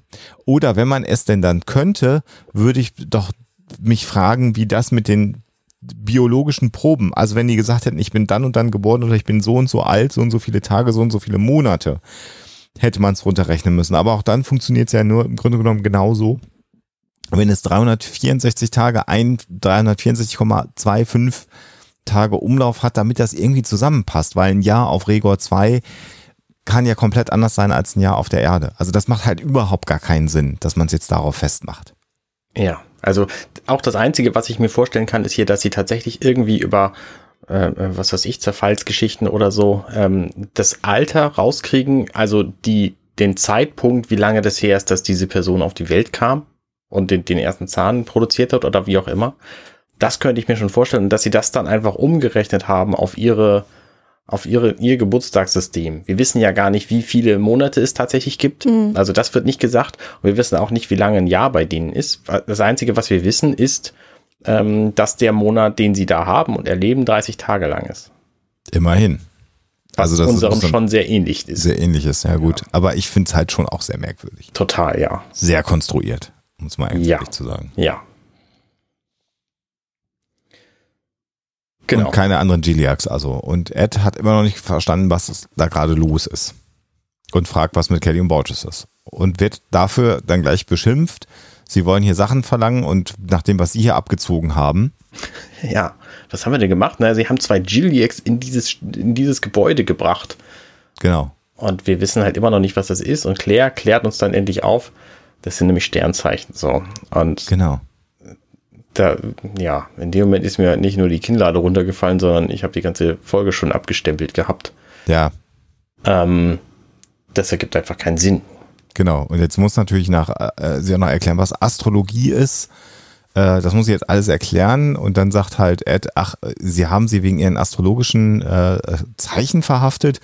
Und dann sagt er perfekt, tatsächlich, die Sterne lügen nicht. Also ich muss ehrlich gestehen, ich habe, ähm, also mir irgendwie geahnt habe ich, also ich will es nicht angeben, aber mir war das irgendwie schon klar in dem Augenblick, wo sie da auf dieser Geburtsstation waren mit den ganzen Neugeborenen und auch ähm, Frühgeborenen äh, Babys, ähm, dass es irgendwie was damit zu tun hat. Und ich feiere es deswegen, weil ich in unserer Hoaxilla-Erfahrung so oft gehört habe, dass Leute sagen, ja, aber ich bin ja total wissenschaftlich und Wissenschaft ist toll.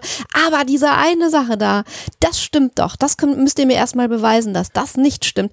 Und wie oft ich dieses Stars Don't Lie äh, in dem Zusammenhang äh, gelesen habe und überhaupt, was für erbitterte Kriege ich schon mitbekommen habe mit Menschen, die Verfechter der Astrologie sind.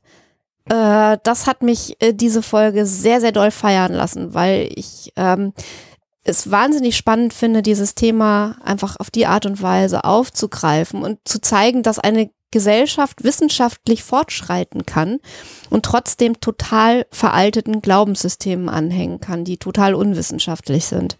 Und äh, das ähm, sollte man zumindest mal zur Sprache bringen, darauf sollte man hinweisen. Das kann man auch wunderbar hier bei The Orville auf unterhaltsame Weise. Und insofern fand ich das als Thema total super, dass die Story halt ein paar Löcher hat, äh, und zwar so einige, so ein bisschen Schweizer Käse mäßig, steht dann wieder auf einem anderen Blatt und das ähm, kritisieren wir, denke ich, auch zu Recht. Aber so das, das Grundthema finde ich super und spannend und toll, dass das so aufgegriffen wird. Moment, du brauchtest aber jetzt nicht diese Folge, um zu erkennen, dass ein wissenschaftliches System auch auf veraltetem Glauben existieren kann, weil das, Nein, da musst du ja nur aus dem Fenster gucken. Nee, Ja, ja. genau, nein, nein, ich finde es spannend, dass das in der Form von ähm, den Machern der Orwell so aufgegriffen wird. Okay. Und ich finde es auch spannend, dass das gerade, also ich finde, es passt sehr, sehr gut in diese Zeit und in die USA dieser Zeit, wo ja wirklich Schwurbelkram äh, extrem präsent ist, Eher noch wieder auf dem Vormarsch er noch ist. wieder auf dem Vormarsch ist und äh, Wissenschaftlichkeit, ähm, obwohl sie natürlich vorhanden ist, ähm, Probleme hat, Gehör Mhm. zu finden. Und je nachdem, wenn man in der Bahn sitzt oder, oder in den öffentlichen Verkehrsmitteln und eben keine, keine Musik hört oder so, das Thema Sternzeichen äh, ist irgendwie immer noch ein Thema. Ja. halt das, es gibt halt einfach gar nichts, was weniger Relevanz hat als das Geburtsdatum. Aber für, also es wird immer wieder so, ah, der, du bist also Widder, ah ja, mhm. So, es ist halt, es, sagt halt gar nichts. Aber man versucht immer noch diesen Sternzeichen irgendwelche äh, Persönlichkeitsattribute zuzuschreiben. Und das ist ja genau das, was die hier tun, weil die Giliacs sind halt alle böse und gewalttätig. Ja, richtig. Und das ist, das ist halt auch der Punkt, wo ich überhaupt nicht verstehe, wie man das aus wissenschaftlicher Sicht sagen kann, weil die müssen sich doch nur mal umgucken. Also die Leute, die da, die Wächter sind in diesem Lager, das sind ja offensichtlich keine Giliacs, das Ja. sind aber die gewalttätigen Arschsäcke hier. Ja. Naja, aber wenn du, wenn du ein System hast, äh, dessen Exekutive diese Leute ja sind, dann stellst du ja nicht deren Verhalten in Frage, weil es Teil des Systems ist. Äh, So, so schlimm wie das jetzt klingt, der Vergleich, aber ähm, die, die äh, Aufpasser im KZ wurden ja auch in ihrem Verhalten nicht in Frage gestellt von den Nationalsozialisten, weil die ja im Prinzip der verlängerte Arm des Systems gewesen sind. Da bin ich ganz froh, dass unsere Polizei ab und zu nochmal in die Kritik gerät mit ihrem Verhalten. Äh, ja, dass es eine Öffentlichkeit gibt, die dagegen durchaus äh, kritisch anschreibt oder sich an, Mhm. äh, auch da äh, äußert. Aber es kommt ja auch noch nachher raus, wie lange im Grunde genommen dieses System schon äh, am Start ist. Also das ist halt auch schon sehr, sehr etabliert gesellschaftlich. Ja. So, und die Frage von Claire, was jetzt mit Ihnen passiert, wird beantwortet mit, ja, ihr könnt zurück aufs Schiff, äh, wir wollen euch nicht mehr hier. Das war's. Und eure beiden Leute kriegt ihr halt im Grunde genommen nicht zurück. Die sind weg. Das ist halt auch so ein Quatsch. Ich meine, warum gibt man die denen nicht einfach wieder Mhm. Ja. mit und sagt, hier, komm, Ja. haut ab, wir wollen Ja, mit euch nichts zu tun haben. Das Ja. verstehe ich halt so gar nicht. Das Ja. habe ich auch nicht verstanden. Ja. Das, das macht auch wirklich. Wo kommt diese Arroganz her, sich plötzlich über Aliens hinwegsetzen zu wollen und die einsperren zu wollen? Also Ja. Man kann doch Ja. sagen, okay, wir wollen die hier auf gar keinen Fall haben, macht damit, was ihr wollt, aber bringt uns die Und nicht das zurück. ist jetzt natürlich auch, ähm, was wir hier natürlich sehen, äh, ist auf, auf der Oberfläche, da sind wir nämlich, Alexa, deswegen ist der Vergleich ja gar nicht so schlecht, hier in einem, in einem Gefangenenlager, die haben alle ein Symbol auf der Brust, das ist natürlich, äh, weckt das für uns die Assoziation natürlich an das Dritte Reich Ja. und die ganzen Konzentrationslager. Wir wissen aber auch natürlich, dass es in Amerika äh, im Zweiten Weltkrieg selber auch Lager zum Beispiel gegeben hat, in dem äh, japanische ähm, äh, ja- japanischstämmige Amerikaner äh, innen verbracht wurden. Das ist ja eine Geschichte interessanterweise für oder über die George Takei ja äh, seit seit vielen Jahren berichtet, äh, selber ja auch aus einer Familie stammt, der das so gegangen ist. Das heißt, es hat diese Form von Gefangenenlagern äh, in Amerika auch äh, rund um den Zweiten Weltkrieg gegeben. Und man muss natürlich auch sagen, äh, Guantanamo ist jetzt ja auch nicht das freundlichste Gefängnis der Welt gewesen, nach dem, was wir da alles erfahren haben, was da so stattgefunden hat. Äh, aber natürlich ist es sehr, sehr einfach, äh, im Grunde genommen äh, hier den Bezug zum, zum Dritten Reich und KZs zu machen. Und das darf man natürlich auch machen, weil es ja hier auch quasi so wegen religiöser Verblendung im Ja. Grunde genommen äh, stattfindet. Ähm, übrigens, was mir gar nicht aufgefallen ist, peinlicherweise jetzt erst gerade, dieses Zeichen, was die äh, auf ihren Anzügen haben, auf ihren Overalls, ist ein dunkler Stern. ja, genau. Das, das äh, war mir irgendwie so gar nicht klar gewesen. Ja, Aber das macht natürlich Symbol. Sinn. Mhm. Ja. Also das Symbol für die Giliacs äh, muss es dann ja sein. Ach so, Ähm, du meinst das Dunkel, weil der Stern verschwunden ist. Verschwunden Ja, genau. ist, genau. Mhm. Okay, ja, alles klar. Mm, Ja, das stimmt. Also ich kann mir das mit dem, wir packen sie in ein Lager, eigentlich nur so erklären, dass diese ähm, Spezies, diese Planetenbewohner so überzeugt sind von ihrem System, dass sie erstmal die Frage, ist da jemand draußen, unter der Prämisse gestellt haben, wenn da jemand antwortet, dann ist er genauso drauf wie wir. Was Ja. anderes gibt's ja gar nicht. Ja. Und ähm, wir haben das immer so gemacht, das ist unsere Vorgehensweise. Es ist völlig wurscht, was andere Leute, ob sie nun von diesem Planeten sind oder von einem anderen, davon halten. Wenn ein Gilliac auftaucht, packen wir den in ein Lager, da wird überhaupt nicht drüber gesprochen. Was anderes gibt es einfach nicht. Genau. Ja. Also alles andere macht halt nicht viel Sinn. Sie werden dann jetzt ja auch zum Lagerkommandanten gebracht, der dann auch relativ deutlich sagt, dass ihr Kurz, äh, kurz vorher, wir sehen ja, wie sie in diese Lager kommen und dann sehen wir so eine Lufttotale von diesem Ja. Lager. Ja, Was meint ihr, ist das echt? Haben die da tatsächlich so viel drumherum aufgebaut? Das kommt mir nicht. komisch vor. ich glaube, drumherum ist ein, ist wahrscheinlich ein relativ gut gemachtes Matte Painting, wahrscheinlich ein digitales Matte Painting. Dieser Innenhof, den kann man, glaube ich, als Kulisse ganz gut, äh, äh, äh, Aber schon allein diese komischen, was ist das, Beton, diese Wände da, diese gewellten oder diese Ja. runden, tonnenartigen Sachen, das sah mir vorhin in der einen Einstellung aus dem äh, Hof äh, schon so ein bisschen wie CG im Hintergrund. müsste man, müsste man nachschauen. Also sie werden sicherlich einen Teil dieses Lagers gebraucht haben, weil sie Mhm. natürlich hinterher ja auch noch eine größere Actionsequenz da haben. Äh, ob der Panzer, der da unten links äh, in dieser Luftaufnahme steht, echt ist oder tatsächlich da rein äh, digitalisiert, äh, retuschiert ist, weiß man nicht. Also dafür reicht, glaube ich, aber auch Ja. die, die Technik, die man da zur Verfügung hat, um das so zu machen. Ist aber nicht besonders groß, ne, das Lager. Nee, genau. Ich glaube tatsächlich, dass es äh, deswegen nicht besonders groß ist, weil im Lager vielleicht alles echt war und dass diese Wände drumherum natürlich auch bewusst so hoch sind, damit man nicht drüber wegfilmen muss. Also da, da, damit man nicht sieht, was dahinter ist und dass um das Lager drumherum quasi nichts echt ist. Würde ich jetzt mal vermuten, aber weiß ich auch nicht. Mhm.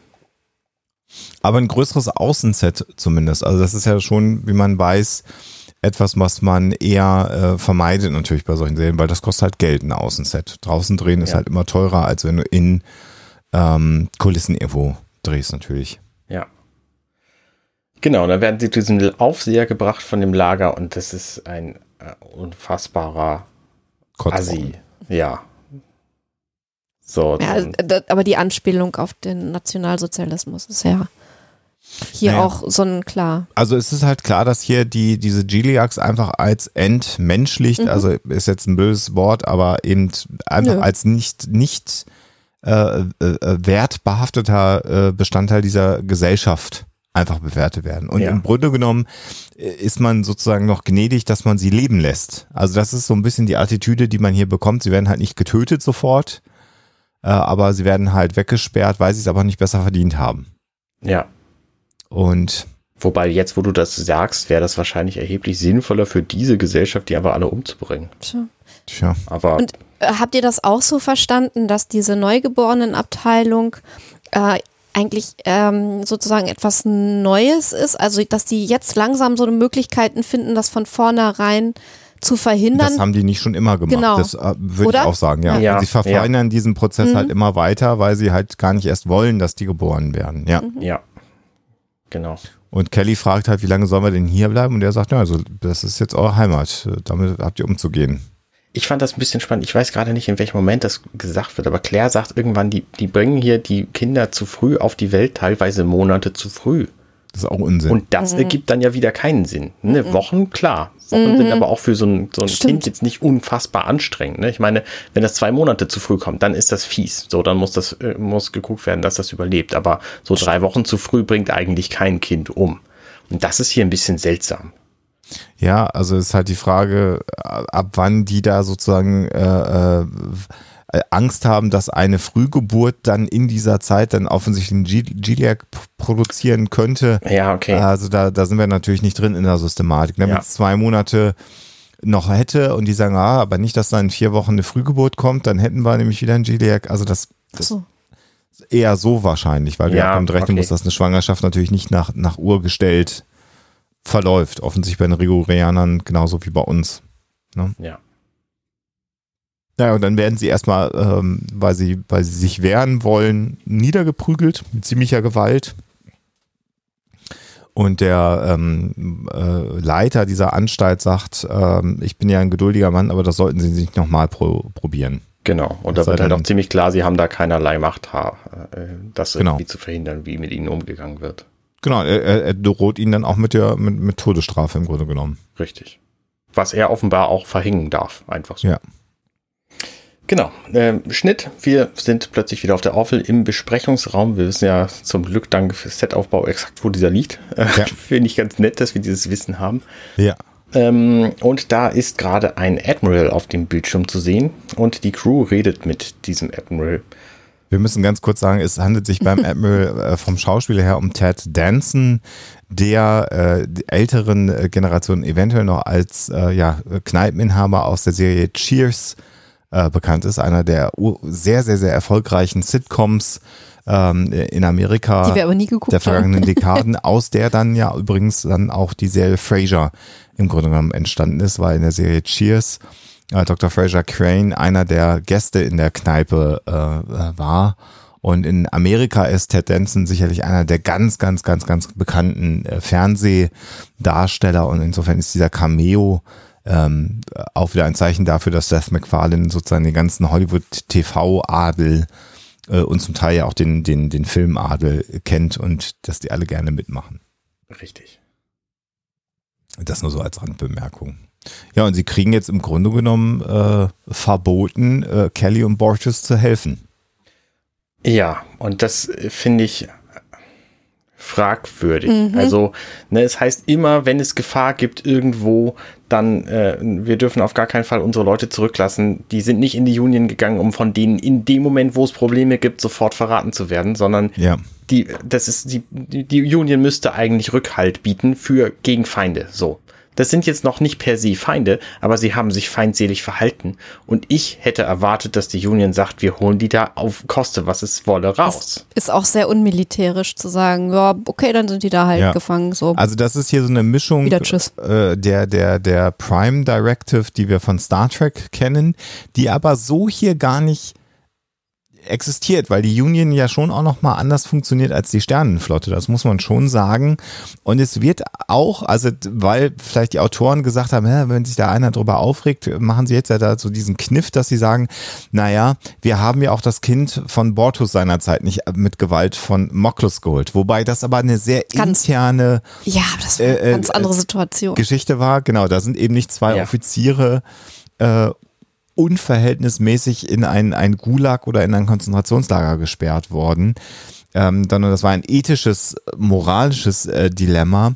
Sicherlich auch sehr, sehr schwierig, aber das wird so hier als Totschlagargument natürlich Und benutzt. Es ist ja nicht mal so, dass es vergleichbar ist mit der Situation, äh, wie mit diesem äh, Mehrheitsprinzip hieß das, ne? Die Ja, Folge. ja. Ähm, mit äh, diesem, ja, es war ja auf dem Planeten zumindest ein, ein Verbrechen, was da begangen wurde. Also dieses Tanzen mit der, mit der Statue, da hat er ja wenigstens irgendwie ja, das war Quatsch jetzt hier gemacht. aber auch ne? so. Das- ja. Nee, also es war ja eigentlich die bloße Existenz der beiden. Ja, Ja, gut, aber die die ist ja straffällig. Aber auch da haben wir ja schon gesagt, warum Ja, haben sie dafür- die nicht rausgeholt? Also dafür können die ja, also für ihren Geburtstag können die ja noch viel, also aus Sicht der Union jetzt noch viel weniger als dafür mit einer Statue zu tanzen. Naja, es war aber so, ja, es gibt einen entscheidenden Unterschied. Das mit der Statue tanzen ähm, ist ja im Grunde genommen so schwierig gewesen, weil sie undercover auf diesem Richtig. Planeten waren. Das ist der große Unterschied.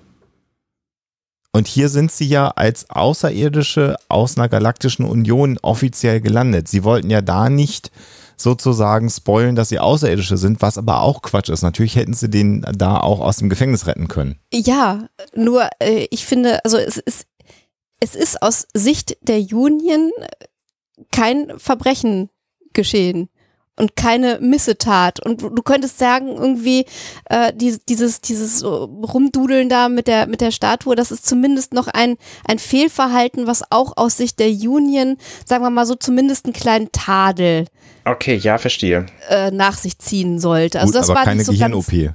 Nein, eben, nein, nein. Deshalb hätten, also sie hätten in beiden Fällen eingreifen Ja. müssen. Aber ich finde, der, also die, der, der Grad der Unschuld ist in dem Fall noch größer als in dem anderen. Ja. So. Ja, Ja. ja, richtig. Also damals aber- habe ich halt gedacht, der hat sich halt, der Lamar hat sich halt einfach falsch verhalten. Ja. Und hier hat sich überhaupt niemand Nee, irgendwie verhalten. danke, Jan, genau, das, das Ja. war eigentlich alles, ist, was ich sagen ist wollte. aber natürlich auch nochmal, ich muss es auch nochmal sagen, äh, auch die Juden haben sich äh, im, im Deutschland der 30er Jahre nicht falsch verhalten. Nein, richtig. Das ist Nee, genau das Gleiche. nicht. Ja, ich wollte es nochmal sagen, also das zeigt ja auch, der, auch so dieses so. Ausmaß äh, dachte, der, der, okay. der Boshaftigkeit im Grunde genommen, äh, die so nicht wahrgenommen wird auf Regor 2, aber es ist ja genau das Gleiche.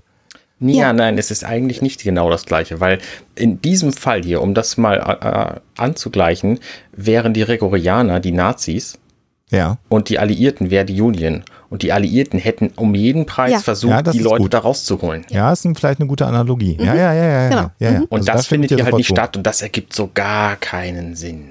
Und Also ich meine, stell dir doch mal vor, das wären jetzt die Krill gewesen, die offensichtlich böse sind. So, ähm, auch nur deswegen, weil sie offensichtlich böse sind. Ich meine, da haben wir auch schon andere erlebt.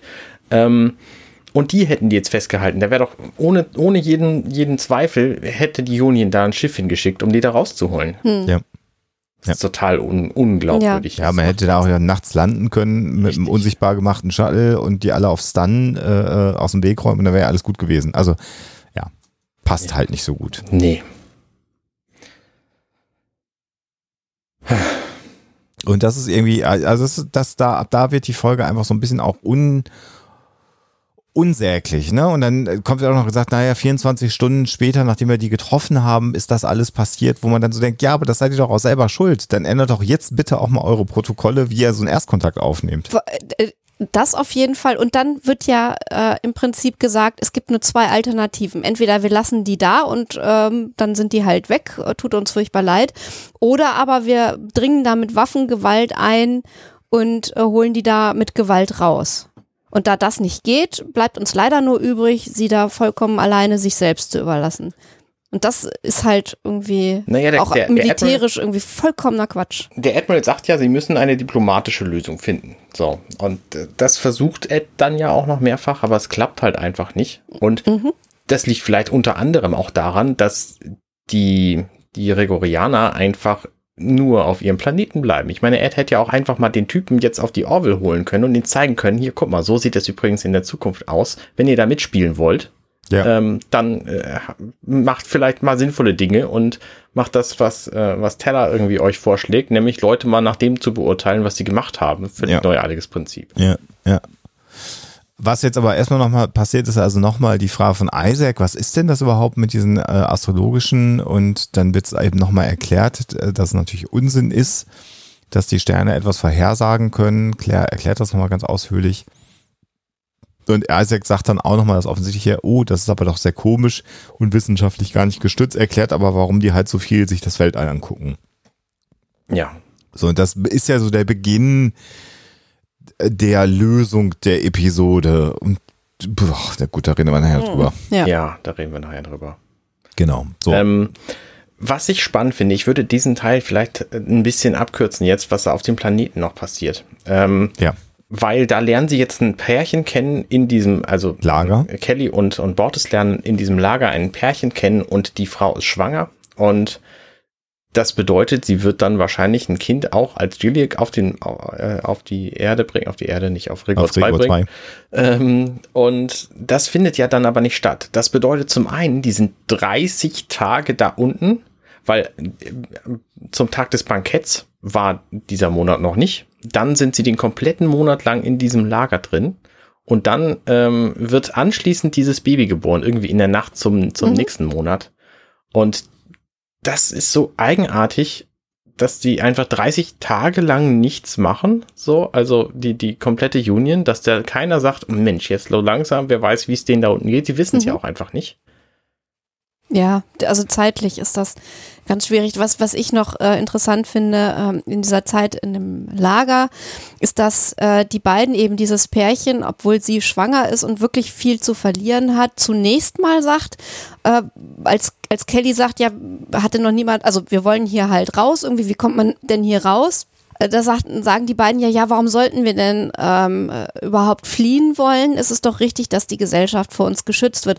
Und das war das, was ich am Anfang meinte. Also selbst die Menschen, die unter diesem System zu leiden haben, haben das aber trotzdem zumindest so verinnerlicht, dass sie ähm, einverstanden damit sind, in einem Lager, äh, ja, man kann fast sagen, aufbewahrt oder gefangen gehalten zu werden, damit die Gesellschaft nicht unter ihnen leiden muss. Das finde ich interessant.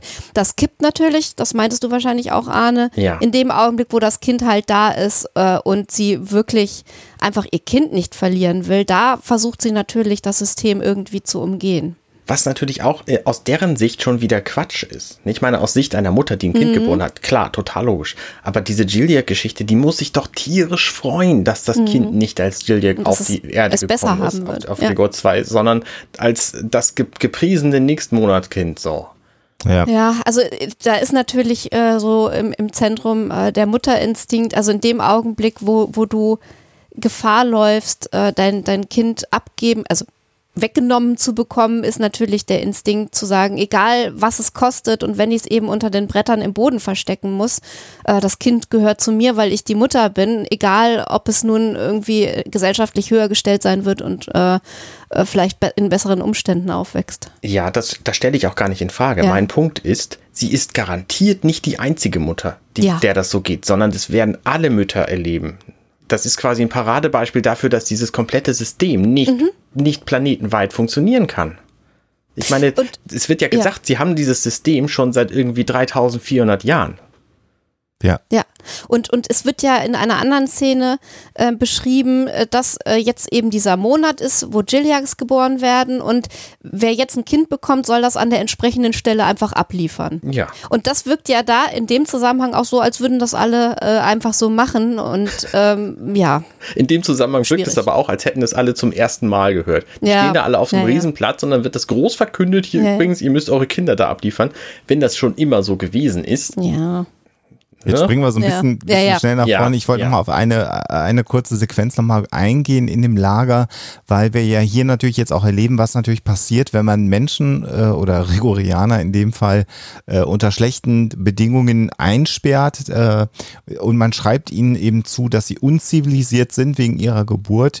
Ähm, wir erleben ja hier auch so eine Art Entmenschlichung. Ich benutze jetzt diesen Begriff einfach mal, weil natürlich dann so ein Schlägertyp diesem schwangeren Pärchen das Essen wegnehmen will. Und da wird natürlich so dieses Recht des Stärkeren jetzt hier auch propagiert. Die Schwangere wird weggeschubst.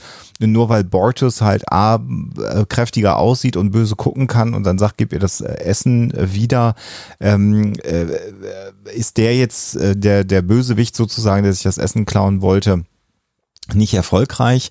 Und das ist natürlich nochmal so eine Analogie darauf, dass eben Leben in so einem Lager dann auch am Ende natürlich so wie so eine selbsterfüllende Prophezeiung dafür sorgt, dass die Menschen ähm, ja sich in eine negative Richtung entwickeln. ja. Wo die dann natürlich sagen würden, äh, guck mal, äh, die sind halt. eben dann auch so und natürlich haben wir dann deswegen recht.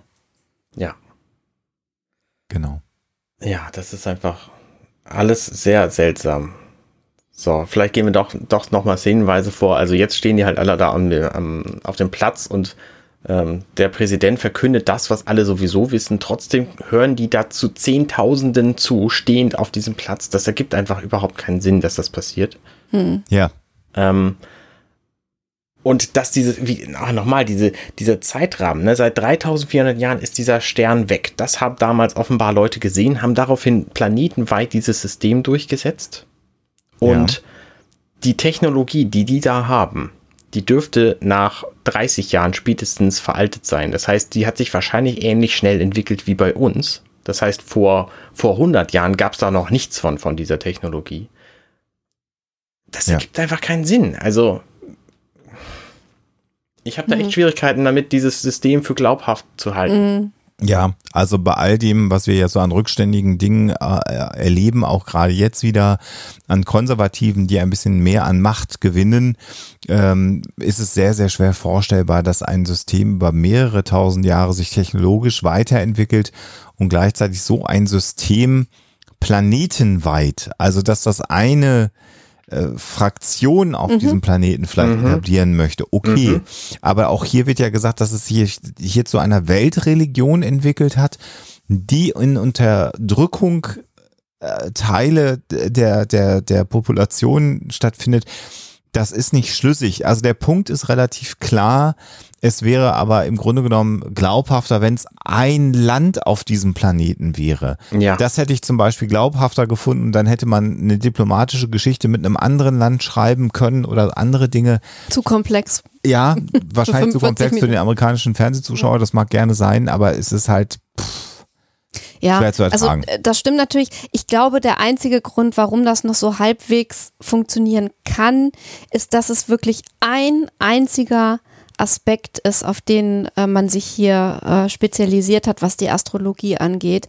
Also es werden ja, es wird ja nicht gesagt, äh, wir stützen uns auch äh, auf die Astrologie, um Zukunftsvoraussagen zu machen, ähm, sondern es ist ja wirklich nur dieser eine spezielle Bereich, nämlich der, der Charaktereigenschaften und nichts anderes. So scheint Mhm. es ja zumindest.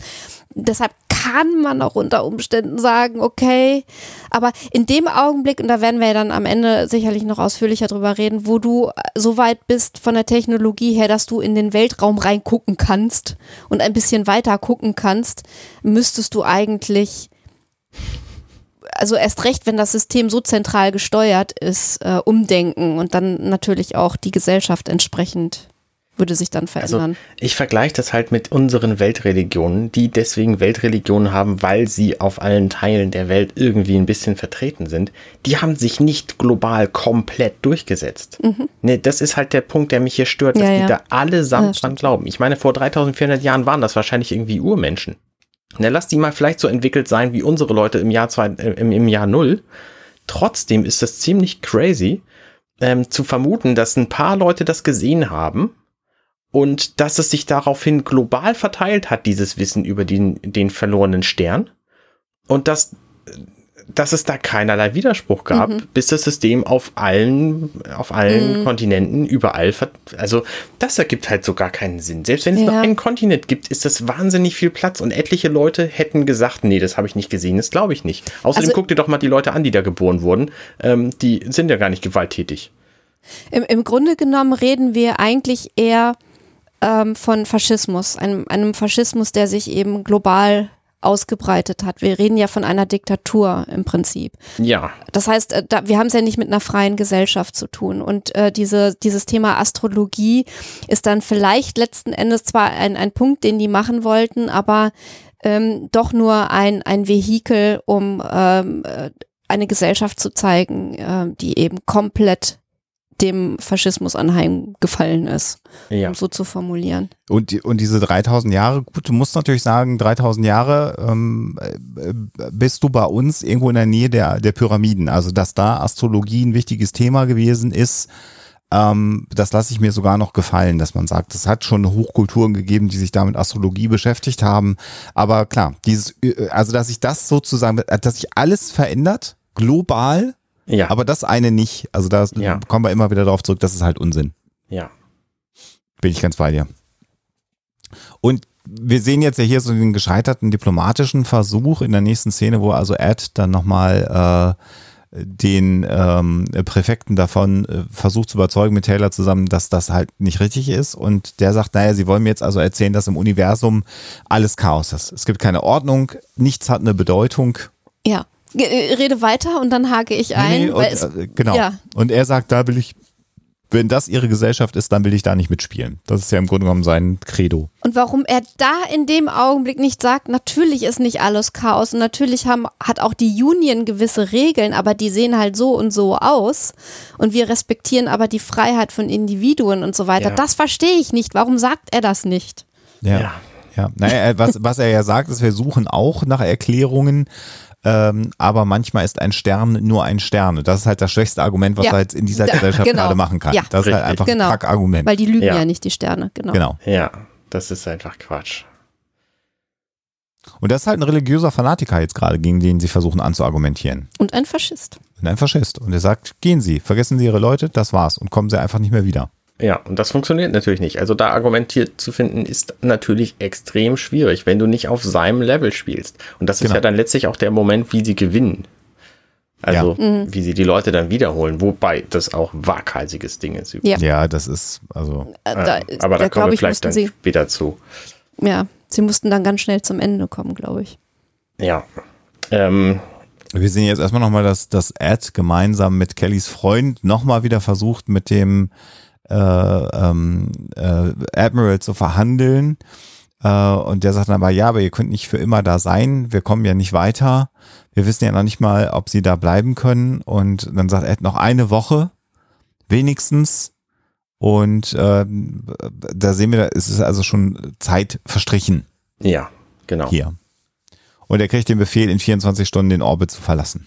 Und das ergibt halt auch so gar keinen. Naja, gut, das haben wir dasselbe Problem wie vor einem Monat auch schon. Die Ja. würden sie halt nicht zurücklassen. Das ist Unsinn. Genau. Und jetzt haben sie plötzlich nur noch 24 Stunden, nachdem wir jetzt nachher erfahren, dass sie quasi vier Wochen schon da sind, in denen nichts passiert ist, müssen sie jetzt innerhalb von 24 Stunden die, die Lösung finden. Das ist auch wieder, Da, und jetzt haben sie nämlich das gemacht, was sie eigentlich in der Vorbereitung Genau. äh, machen, hätten machen müssen. Sie haben nämlich sich die Medien angeguckt und, Und die angeschaut, Bibliotheken was, die angeguckt. Bibliotheken und mal geguckt, was da überhaupt so los ist auf dem Planeten. Ja, sie können es Und ich also. möchte weinen. genau, genau. Und jetzt haben sie festgestellt, oh, da gibt's aber gar kein, gar kein Schlupfloch, äh, rechtliches Schlupfloch, ähm, was wir kommen können, ähm, äh, sondern Giliacs sind äh, Mörder und, und Mörder und gewalttätig. Und der einzige Grund, äh, den sie, oder sie finden halt nicht den Grund, warum das so ist. Das ist das Problem, was sie jetzt aktuell gerade noch haben. Richtig. Und wenn man das aber sich vorher angeguckt hätte und recherchiert, dann hätte man einfach Leute, die da geboren worden sind in dem Zeitraum, die Nicht einfach nicht mitnehmen. mitgenommen. Ja. Dann wäre alles gut gewesen. Seufzt. Ja. Und dann auch noch diese, dieses Deus Ex Machina mit dem, mit dem Ultimatum von 24 Stunden plötzlich, dass Ja. sie jetzt nur noch wenig Zeit haben, um eine Lösung zu finden. Das ist Nein, alles wir sind so. hier bei Minute. Weiß nicht. Ja, wir haben noch ein 30. bisschen.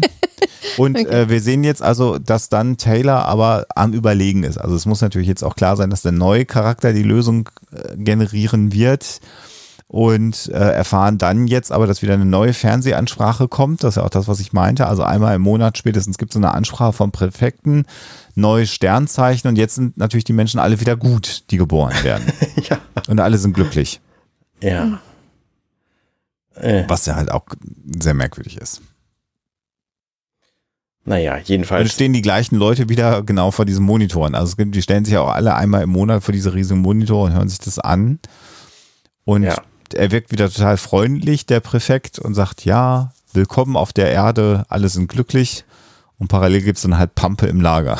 Sagt er wirklich auf Erde? Nee, ne? nee, nee, nee, nee. Okay. We welcome you, sagt er. Also Okay. für mich sieht das aus wie, wie Schokoeis mit Schokostreu. Aber ich möchte es auch mir nur schön reden.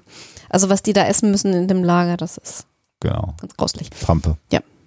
Und äh, als sie dann jetzt in, ins Lager kommen, sehen wir dann die Geburt äh, äh, des Kindes. Äh, ist auch interessant, dass es ja im Grunde genommen da gar keine medizinische Versorgung zu geben scheint in dem Lager.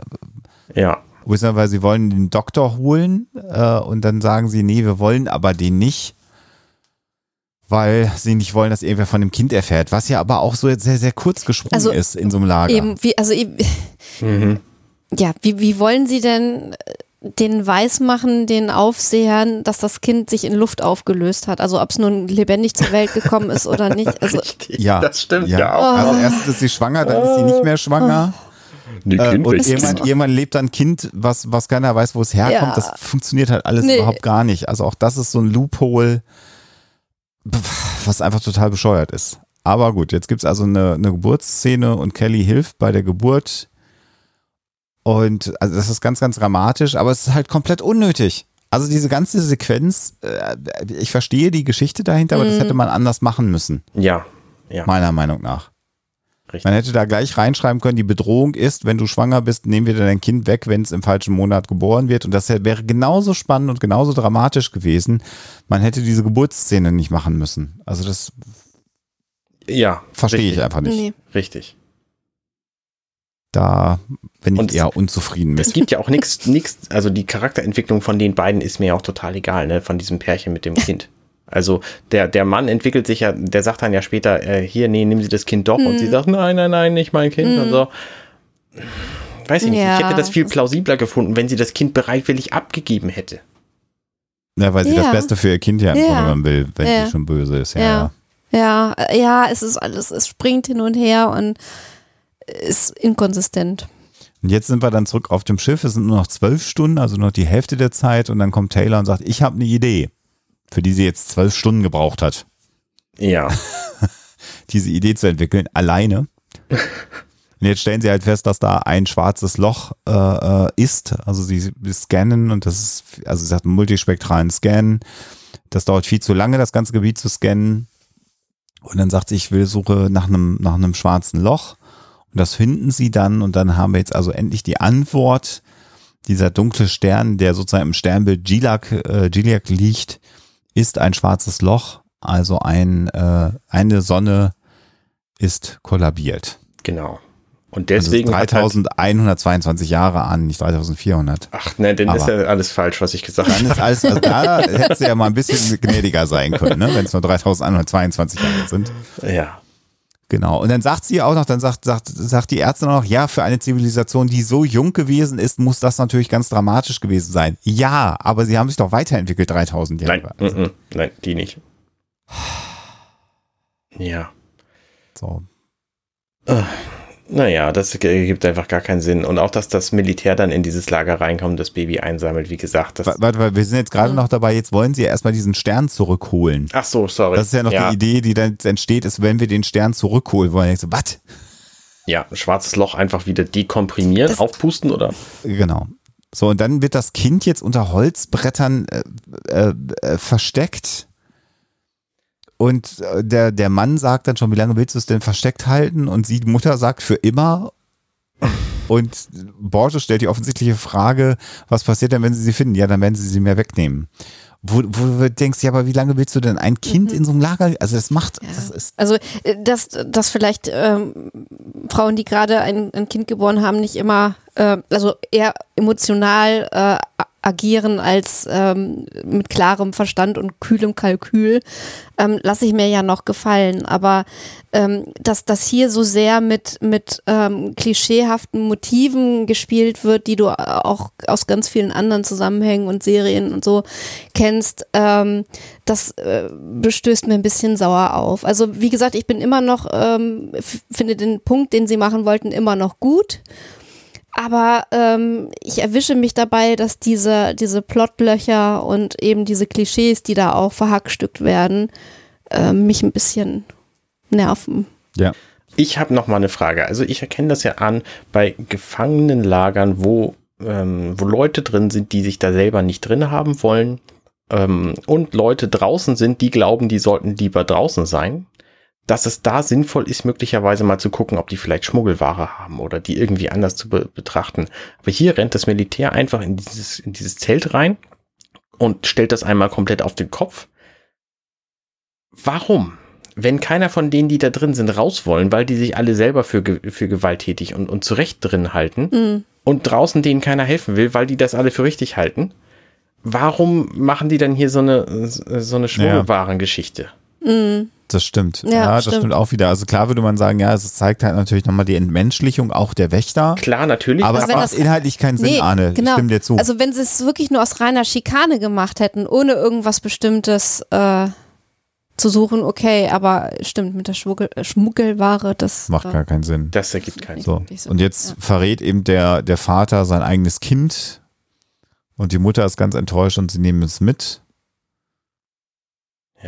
Ja. Und der, der, der Wächter, der eben, eben noch total unmenschlich mit Kelly auch umgesprungen ist und gesagt hat, du musst sagen, dass du Müll bist, mit einer Waffe am Kopf sagt, oh, eine neue Führungskraft, äh, ihr Leben wird gesegnet sein und trägt dieses Kind ganz liebevoll raus.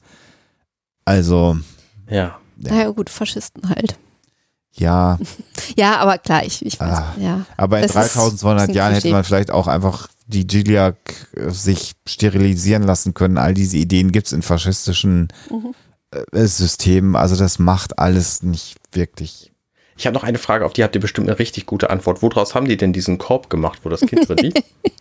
Äh, nö, ja. Sie haben ein bisschen von den ähm, Balken abgeschabt und haben das so lange, frag mich nicht, keine Ahnung. Gut. Sie haben so lange gesucht, bis sie irgendwie Weiden Ja. Genau. gefunden haben im Lager. Keine Ahnung. So, und jetzt haben sie ein Sonnensegel gebaut und das äh, Innerhalb von wenigen sie- Stunden. Wenigen Sekunden und dieses äh, Sonnensegel wird dann Licht eines anderen Sterns äh, reflektieren und dann so tun, als ob es eben der Giliac-Stern ist. Und die Ärztin fragt dann auch Claire fragt, und dann halten sie das für einen echten Planeten? Genau. Ja. Und äh, dann fragt der Kapitän noch, was denn mit ihren ganzen Detektionssystemen? Ja, wir werden dann halt einfach da so ein, so ein, so ein Störsender. Störsender einbauen und das Segel kriegt Mikrothrusters und dann bleibt das für immer an der Stelle und dann ist alles gut. Ja. Ich, ich finde ja besonders beeindruckend. Ich meine, zwölf Stunden vor Ablauf dieser, dieses Ultimatums hat Teller da diese Idee gehabt. Ja. Und dann schaffen sie es, dieses Ding komplett zu entwickeln, zu bauen und fehlerfrei zu deployen. Also allein Deployment, weiß ich aus meiner Softwareentwicklerwelt, das funktioniert manchmal nicht mal in zwölf Stunden. Die Entwicklung schon mal gar nicht und der Bau auch erst recht nicht. Ich meine, wie, wie langsam sind denn 3D-Drucker bei uns? Ne, selbst wenn die das 3D gedruckt hätten, hätte das nicht funktioniert. Also keine Ahnung. So ein Ding, da und, haben sie wahrscheinlich einfach rumliegen. Ja, und äh, was man natürlich sagen muss, mit Satelliten und äh, Radioteleskopen bist du sehr wohl in der Lage zu detektieren, ja. ob es äh, sich um eine reflektierte, äh, äh, reflektiertes Licht handelt oder um, um einen Stern. Also das, das funktioniert halt einfach nicht. Muss man einfach mal sagen. Also, also, es gibt so viele Gründe, warum das schlecht ist. Also, zum einen hätten sie das Ding nicht produzieren können. Zum anderen, das dahin zu bauen, funktioniert nicht, weil du allein dran vorbeigucken kannst von verschiedenen Orten des Planeten oder die Entfernung äh, mit, mit ja. Lichtumstimmigkeiten ohne Technologiegeschichten auch rauskriegen kannst. Das funktioniert schon mal nicht. Und dann kommt ja noch der krasseste Punkt, dass das, was sie damit erreichen wollen, auch noch klappt. ja. ja. Und zwar, nicht, und zwar innerhalb, nicht innerhalb von fünf von, Minuten. Richtig, nicht innerhalb von, von mehreren Jahrzehnten, ja. sondern innerhalb von fünf Minuten sind die sich alle einig, ja. die ganze sind Kultur erinnert ja. sich. Aber lass, lass uns noch gerade drin sein. Was, wir jetzt, was oh. wir jetzt erstmal noch haben, ist diese komplett, komplett überflüssige Ausbruchsszene, die auch einfach unfassbar brutal ist. Ähm, komplett überflüssig. Da muss ich tatsächlich, glaube ich, mal in deine Kerbe gegen dich äh, argumentieren die ist deswegen wichtig, weil die natürlich für das Argument, wer in Lagern gehalten wird und wer, wem ständig gesagt wird, und das hat jetzt Kelly auch gerade nochmal sagen müssen, ja, ich bin okay. Trash, ähm, dass das die Leute dann auch prägt. Und sie sagt jetzt halt, okay, wir werden dafür gehalten, dann benehmen wir uns auch so. Das hätte sie wahrscheinlich vor einem Monat noch nicht gemacht. Ja, okay, aber ich trotzdem. Also, dass die jetzt gleich, wir können ja mal einen Bodycount vornehmen, wie viele Menschen da jetzt gleich erschossen werden von den beiden. Das, das halte ich ist, auch das, für, für Kelly nicht äh, für charakterkonsistent. Äh, ja. Nee, das. Also das, das weicht total ab von dem, was sie, also wie sie normalerweise Entscheidungen trifft. Ja. Und außerdem, was soll ihnen das bringen, wenn, also sie, sie hocken da ja jetzt ähm, schon tagelang, äh, wochenlang in diesem Lager und haben nicht mitgekriegt, äh, ob die Union jetzt was unternimmt und wenn ja, was und wenn ja, warum nicht. So nach dem Motto und äh, jetzt aufs Geratewohl auszubrechen, ohne zu wissen, was danach kommt. Mhm ich weiß nicht, ob sie, also sie ist normalerweise ein kühlerer Kopf und selbst wenn sie sagt, okay, jetzt zeigen wir es denen mal, dass wir wirklich gewalttätig sind, das halte ich für, für nicht, ja. nicht nachvollziehbar. Vor allen Dingen diese Policy, dass die da zurückgelassen werden, die scheint ja auch unionweit akzeptiert zu sein. Das heißt, Katie wusste da möglicherweise von. Das heißt, sie kann gar nicht mehr damit rechnen, dass die ja. Orville überhaupt im ja. Orbit schwebt. Ja. Also ich habe jetzt also. elf, elf Opfer gezählt. Ich habe gerade tatsächlich mal wirklich mitgezählt, wie viel da sterben. Ich habe jetzt elf gezählt. Ja. Die sind alle nur kampfunfähig gemacht. Äh, äh, so, und dann sprengen sie dann auch das Tor auf und was passiert? Sie werden halt überrumpelt. Also sind genau bis zum Tor gekommen und dann ist vorbei. Ein lustiges Fun Fact noch übrigens, der Wachturm, den sie da dann am Anfang stürmen und, und überwältigen, der ist aus Spanplatten ja. zusammengebastelt. Ja. Man sieht's halt. Ja. Ne? Was zum Geier haben sich die Set-Designer denn dabei gedacht, wir brauchen nochmal schnell so einen Wachturm, aber wir haben keinen, okay, ich habe hier noch Platten und ein paar Balken rumliegen, daraus baue ich was. Das Ding hält doch, da, da musst du nur mit drei Leuten dran ruckeln, dann fällt das um. Ja. Also das als Wachturm dahinzustellen, als Dauerlösung in diesem Lager, ist, ergibt gar keinen Sinn. Ja. So, und der Lagerchef äh, hat die beiden jetzt eben und sagt, sie haben, ihr habt halt mein Mitleid. Ja, und jetzt sehen wir an sich eine schöne Sequenz, also äh, visuell, was jetzt kommt und Special Effects mäßig sehr schön alles aufbereitet. Nämlich Gordon und, sehr elaboriert haben wir und, und äh, John Lemar, sehr elaborierte Sequenz, die wir jetzt sehen, äh, fliegen jetzt also mit dem Shuttle raus, um diesen neuen Stern zu bauen. Ja. Oh, ich mag diese Shuttles einfach. Ja, ich finde die also, auch schön, ja. Also aber visuell, wie gesagt, sehr, sehr schön. Ich mag da die gesamte Optik mhm. dieser Sequenz. Ich finde auch diese, dieses Sonnensegel, was sie dann ausbringen, also von der mhm. Konstruktion mit einem her, das sieht das alles ganz fein aus. Ja, ja, da, da hat sich bestimmt der Ingenieur drei Minuten was ausgedacht. Aber es macht halt überhaupt keinen Sinn. Das muss man einfach sagen. Und während jetzt also die Shuttle losfliegt, haben wir natürlich jetzt hier so eine Spannungsverdichtung nämlich dass Kelly und Borchus jetzt also öffentlich hingerichtet werden sollen, sind an Pfähle gefesselt. Mhm. Und wie so oft äh, werden sie ja im Grunde genommen auch nur gerettet, weil der Bösewicht äh, einfach eine lange Rede halten muss. ja. Wenn sie die jetzt einfach erschossen hätten, dann wäre das Thema ja durch gewesen. Ja, aber nein, der Oh Mann, Mann. Lagerchef muss jetzt natürlich nochmal eine ganz lange Rede über die wilden Giliacs reden äh, und dass die böse sind, egal von welcher Welt sie kommen. Und man muss sagen, ja, sie haben gerade elf Leute gekillt. Also so ganz freundlich sind sie halt auch nicht. ja, richtig, aber das ist egal. Ich kriege immer mehr Bauchschmerzen. Ja, wenn das- So, und jetzt sehen wir dann eben die Sequenz wieder zurückgeschnitten, das Shuttle, wo jetzt das äh, Segel äh, gesetzt wird. Alles, wie gesagt, sehr, sehr hübsch. Äh, und Sonnensegel sind ja tatsächlich eine Technologie, mit der rumexperimentiert wird, auch mit der NASA. Eigentlich eher als Antrieb äh, ähm, gedacht, aber man hat ja auch schon mit Spiegeln versucht, zumindest mal gedanklich so rum zu experimentieren, um Licht oder Energie zu gewinnen mit solchen Systemen. Und jetzt machen sie einfach einen Stern an. Kann man machen. Ja. Und dann wird das sofort, ich meine, die haben, die, die haben wahrscheinlich bessere Technik als die Union, rauszukriegen, ob die Sterne wirklich da sind. Und äh, das wird sofort bestätigt, der Stern ist echt. Sofort, genau. Ist total geil.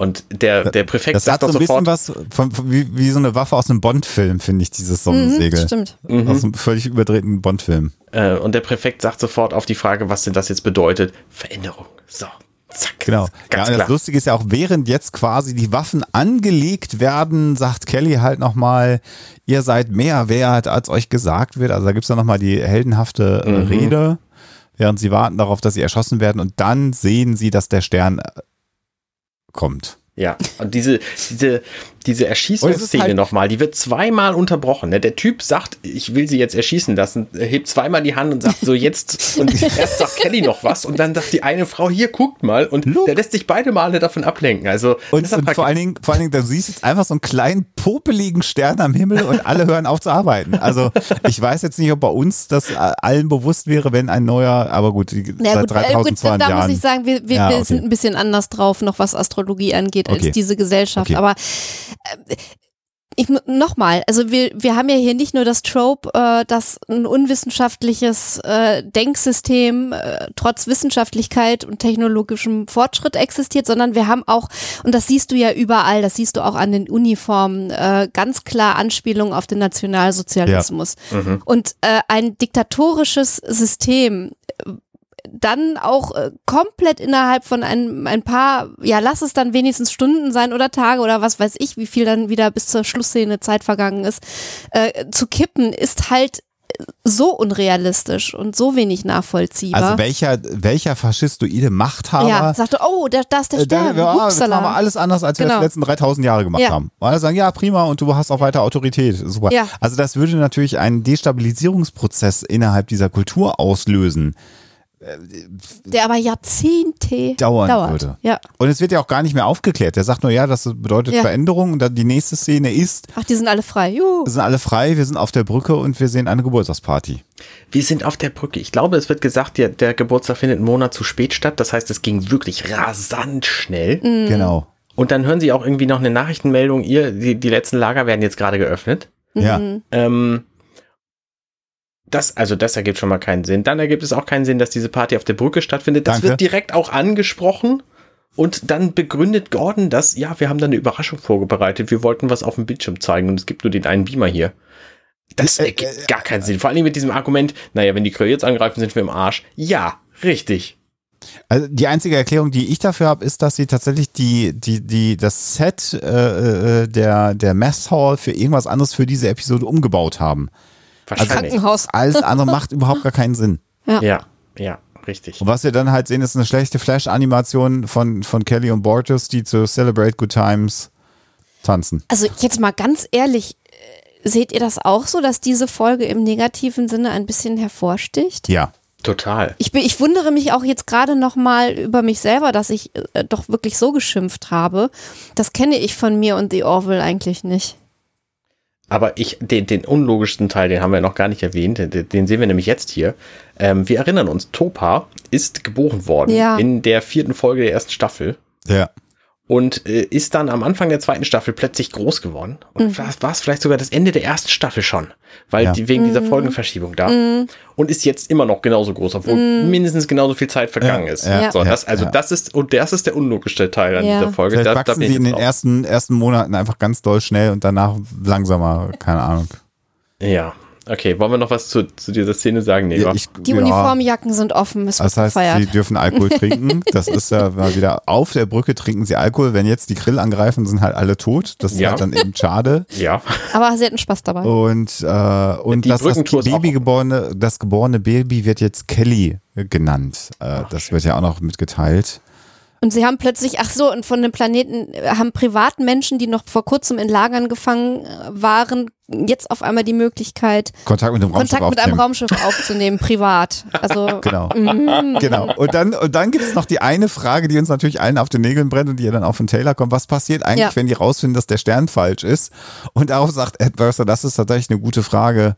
Wir haben einen ganzen Planeten angelogen. Ich weiß gar nicht, was das ethisch bedeutet. Wo ich dachte, ja, was, was? aber, die, aber diese Lüge hat halt die Freiheit für ganz viele Menschen bedeutet. Insofern war es wahrscheinlich gut. Aber ich weiß es halt nicht. Ja.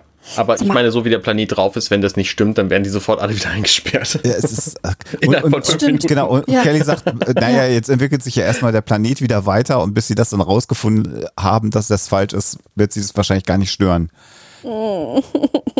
Aber warte mal, jetzt müssen wir einmal, jetzt muss ich einmal gerade hören, weil sie mit namentlich angesprochen wird, wie der Name aussieht. Teller heißt die. Teller. Ja, okay. ja, das passt auch zu den zwei also L, mit der sich Taylor, sondern schreibt. Teller. Okay, Ja. ich, I stand corrected. Ja. Oh Mann. Und am Ende gibt äh, Ed äh, Teller die Erlaubnis, dass sie ihn schlagen darf. Ja, schön. Also jetzt ist sie Teil der Crew. Jetzt, genau. Hat das sie sollte sie vielleicht auch machen oder ihm in den Hintern treten, weil er den First Contact so vergurkt hat. Genau. Und wir sehen dann noch im Hintergrund, was ganz witzig ist, dass Gordon Isaac beibringen will, den Robot-Dance zu machen. Das fand ich ganz lustig. Wenn man ganz genau hinguckt. Da könnt ihr mal Ja. drauf hingucken. Und dann ist die Folge Fertig. vorbei. Ja, wobei er, um das nochmal zu sagen, Ed selber findet ja diesen Erstkontakt total gut, weil er sagt, Kelly hat ja das Leben von dieser Frau so beeinflusst, dass sie das Kind dann nach ihr benannt hat. So, also das war schon ein sehr guter Erstkontakt. So, ich denke mir so was zum Geier. Ah. Seid ihr alle Was betrunken? Eigentlich- ist denn dann ein Was schlechter? ist falsch mit euch? Ja, okay. Ja, Ähm, Oh Mann. so. gut, okay. Kommen wir zu unserer Top-Szenen, Flop-Szenen und dem Fazit. Alexa, ich möchte wie immer mit dir beginnen. Top-Szene. Top-Szene. Äh, der Weg aus dem Shuttle hin zu dem Präfekten äh, beim äh, tatsächlichen Erstkontakt und die Geschichte mit den Namen Ja, schöne. fand ich wirklich lustig und nett und schön und dafür mag ich die Orville. Ja, ja. Finde ich auch. Würde ich auch sagen, dass das. Ich, über, ich überlege noch ein bisschen. Ja, ist auch meine Lieblingsszene. Also da ist noch alles gut in, in dieser Episode. Okay, ich, ich hätte das wahrscheinlich auch gesagt, aber jetzt habt ihr beide schon, deswegen sage ich eine andere Szene. Die Szene, wo Teller zum ersten Mal auftaucht und bei, bei Ed im Büro steht, die finde ich auch sehr, sehr Ja, charmant und schön. Ist- Gerade dann mit, gut. diesem, mit diesem Nachsatz, äh, äh, Don't get punched, finde ich total, Ja. total witzig. Das stimmt. Also, das gefiel mir auch. So, Flop-Szene. Alexa, hast du eine? Oh, das ist, das ist äh, äh, die, ich nehme jetzt mal den, den, den, äh, die Szene, wo äh, Kelly und Bortus aus dem Lager ausbrechen. Aus den vielen Szenen, die wir jetzt kritisiert haben, picke ich mir jetzt diese Szene mal raus und den Bodycount, den ich so nicht auf dem Schirm hatte und sage, nein, das geht einfach nicht auf so vielen Ebenen. Ich finde es ganz scheußlich. Mhm. So. Ich finde, ich finde diese ganze Geburtsszene ist einfach komplett überflüssig. Und ich finde auch diesen, diesen ganzen Handlungsfaden aus den genannten Gründen, die ich schon genannt habe, das macht alles überhaupt gar keinen Sinn. Also da wird irgendwie eine Bedrohungslage entwickelt, die gar nicht nötig wäre. Das ist einfach sehr, sehr schade. Und das, also gerade diese Geburtsszene, nein, wir wollen keinen Arzt und drei Minuten später ist das Kind aber trotzdem weg in einem beiden Körbchen, von dem wir nicht wissen, wo es herkommt. Das Ja. ist nicht, einfach nicht gut. Ja, das ist, das ist in der Tat wahr. Diese ganze, ganze Folge hat unglaublich viele Fehler und schwierige Szenen, Für mich ist das allergrößte Problem aber tatsächlich der rasante Sinneswandel nach 3122 mm. Jahren von diesen Präfekten innerhalb von fünf ja. Minuten. Weil es wird nämlich tatsächlich am Ende der Folge gesagt, vier Wochen zu spät. Am Anfang waren sie sechs Tage vor dem Geburtstag, dann waren sie vier Wochen zu spät. Das heißt, sie waren 30 Tage in diesem Lager drin. Ja. Und direkt, direkt mit dem Erscheinen dieses Sterns hat sich die komplette Welt auf den Kopf gestellt. Das ergibt sowas Nein. gar keinen Sinn. Ja sogar innerhalb der Logik dieser Folge nicht. Mhm. Ja, sehe ich. Sicher. Ja, ja, stimme dir voll. Oh ja. So, okay, kommen wir zum Fazit. Das ist die erste Folge in der ganzen Zeit, wo ich wirklich sagen muss, dass die, die Fallstricke, Klischees, Fehler, inkonsistenten äh, Entscheidungen, Charaktereigenschaften, äh, überwiegen. Und also ich bin immer noch der Meinung, dass das Grundthema ein wichtiges ist und dass es auch wichtig ist, dass auf so unterhalt, also sie kam mir trotzdem auf gewisse Weise unterhaltsam vor. Also es ist schon wichtig, dieses Thema in Form einer Sci-Fi-Serie mal aufzugreifen und darzustellen. Aber die Art, wie das hier gemacht wurde und schlicht und ergreifend das Drehbuch, das ist so auffällig schlecht meiner Ansicht nach, dass ich mich wirklich sehr, sehr wundern muss und das äh, bewirkt eben, dass mein Fazit zum ersten Mal wirklich negativ ausfällt insgesamt. Ähm, ich fand diese Folge ist wirklich eine der, der schlechtesten, die ich äh, bisher von The Orville gesehen habe und ich frage mich, was da los ist. Äh, das einzig Positive, was ich ähm, sagen kann, ist, dass die Interaktion zwischen Ed und Kelly gewohnt nett war. Ähm, das, das, hat schöne Momente gehabt. Ich mag den Charakter von äh, Teller. Ähm, bin gespannt, wie es weitergeht jetzt mit ihr. Äh, findet es gut, dass sie dabei ist. Aber ansonsten ist das bei mir ein Reinfall. Mhm. Alexander? Ich stimme da meiner Frau zu. Also es ist auch sicherlich für mich eine der schlechtesten Folgen von The Orville. Und wenn wir alle uns anschauen, eigentlich wahrscheinlich sogar die schlechteste. Mhm. Und genau wie du sagst, nicht, weil das Thema ein problematisch ist. Also wir haben religiösen Eifer schon als Thema gehabt. Wir mhm. haben technologische Entwicklung, die religiösen Eifer ablöst als Thema gehabt. Also viele gesellschaftliche Themen, ja, dieses, dieses äh, System der gesellschaftlichen Bewertung von Menschen, was ja in einigen totalitären Staaten, siehe China, angestrebt mhm. wird, ist wunderbar alles thematisiert worden. Da haben wir uns auch schon darüber geärgert, ein bisschen, wie es umgesetzt worden ist. Aber hier ist dieses gesellschaftliche Thema Astrologie so schlecht im Grunde genommen umgesetzt worden, mit so vielen Lücken, die gar nichts unbedingt mit Technologie oder solchen Dingen zu tun haben oder weil wir so super Nerds sind, sondern es hat einfach so viele Story-Löcher, dass es äh, tatsächlich ja auf jetzt nochmal beim Gucken und beim Besprechen hier mit uns gemeinsam überraschend ist, wie schlecht diese Episode ist. Gleichwohl stimme ich dir auch zu, es ist eine sehr gute äh, die Szenen, in denen die neue Sicherheitsoffizierin eingeführt wird, wohl wissen, dass man zwei Folgen lang vorher man die ZuschauerInnen an der Nase herumgeführt hat mit diesem anderen Rüsselmann. Das ist sicherlich ein Benefit und der Charakter wird sich auch ganz positiv entwickeln, finde ich. Das ist nett gelöst und dass sie natürlich auch gleich so die Deus Ex Machina Idee dann generiert. Da findet man sie natürlich gleich nett und weil sie natürlich Kelly und Bortes rettet. Aber insgesamt einfach eine sehr schwache Episode, muss man ganz ehrlich sagen. Vielleicht ja. die schwächste bisher, die wir besprochen mhm. haben. Ja, ganz, Ganz, ganz richtig. Ich stimme euch da total zu. Das ist wirklich eine, also das, das äh, Skript habe ich gerade gesehen, ist von Seth MacFarlane. Oh. Und oh das ist einfach schlecht. Also offensichtlich fehlen ihm hier die Leute, die gesagt haben, das ist ein Logikloch und das und das und das. Die, die genau. Folge ist ja gut produziert, ne? Also, ja. also was das angeht. Die Spanplatten, ne, das, den Spanplattenturm. Ja, okay, gut. Der, der Spanplattenturm ja. ist, ist Mist und zwischendurch sind auch so ein paar, so ein paar andere Sachen eigenartig, aber ähm, nichts, wo ich dachte, okay, das ist eine schlecht mhm. produzierte Folge, sondern das Skript ist einfach von ja, vorne bis leider. hinten unausgereift. So, das ist vielleicht eine 0.2 Version von einem mhm. guten Skript. Und man hätte das alles viel, viel, viel besser. Das Thema ist, ist, wie gesagt, nicht verkehrt, aber das Skript taucht einfach nichts. Da sind so viele Fehler drin, die mhm. nicht hätten sein müssen. Nee, das gefällt mir einfach nicht. Also, also, gefällt mir wirklich nicht. Ich habe beim, beim Gucken der Folge gedacht, was ist eigentlich aus dieser Serie plötzlich mhm. geworden? Das, das ist, ist, und ich freue mich sehr, dass ihr das genauso seht, weil ich habe äh, ähm, da durchaus, durchaus äh, nicht immer treffe ich den, den Geschmack von anderen Leuten auch, aber ja, ist hier schwach. sind wir uns ja ziemlich ja. einig, dass das eine extrem ja. schwache Folge ist. Ja, Und es gibt aber noch äh, bald sehr, sehr viel stärkere Ja. Folgen äh, in der Deshalb fällt es ja so auf. Und Ja. auch, also es gab ja auch vorher schon wirklich viele Folgen, wo die ich total abgefeiert habe, die einfach großartig sind. Ja. Dazu stehe ich auch. Ja. Und umso schlimmer oder umso auffälliger natürlich, wenn dann eine so völlig aus der Art schlägt. Ja, richtig. Und das Witzige ist auch, als ich äh, Alexander jetzt in der Vorbereitung gesagt habe, hier, wir sprechen jetzt diese, diese Geburtstagsfolge. Alexander so, was, welche Folge? Keine Ahnung, wovon du sprichst. Ja. Ja, die Hast du sofort verdrängt nach dem Ja, ersten ja. Das ist witzig.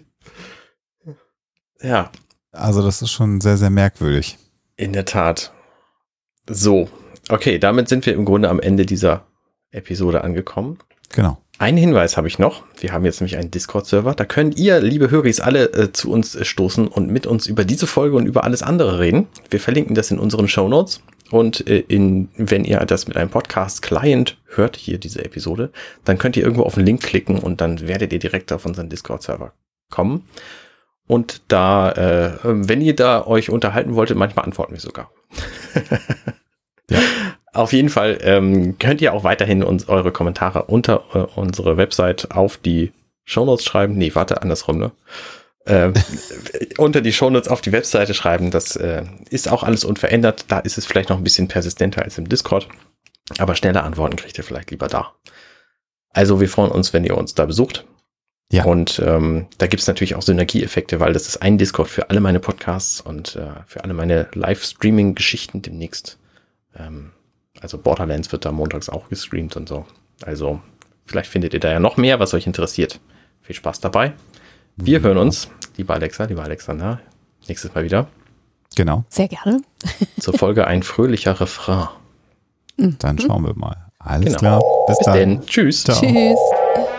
Hey, ich bin Arne und das war offenbar The Orville. Wenn euch dieser Podcast gefällt, dann unterstützt mich doch gern. Ich schneide, produziere und hoste diesen und weitere Podcasts wie auch andere Projekte im Netz. Informationen zu Unterstützungsmöglichkeiten findet ihr auf compendion.net.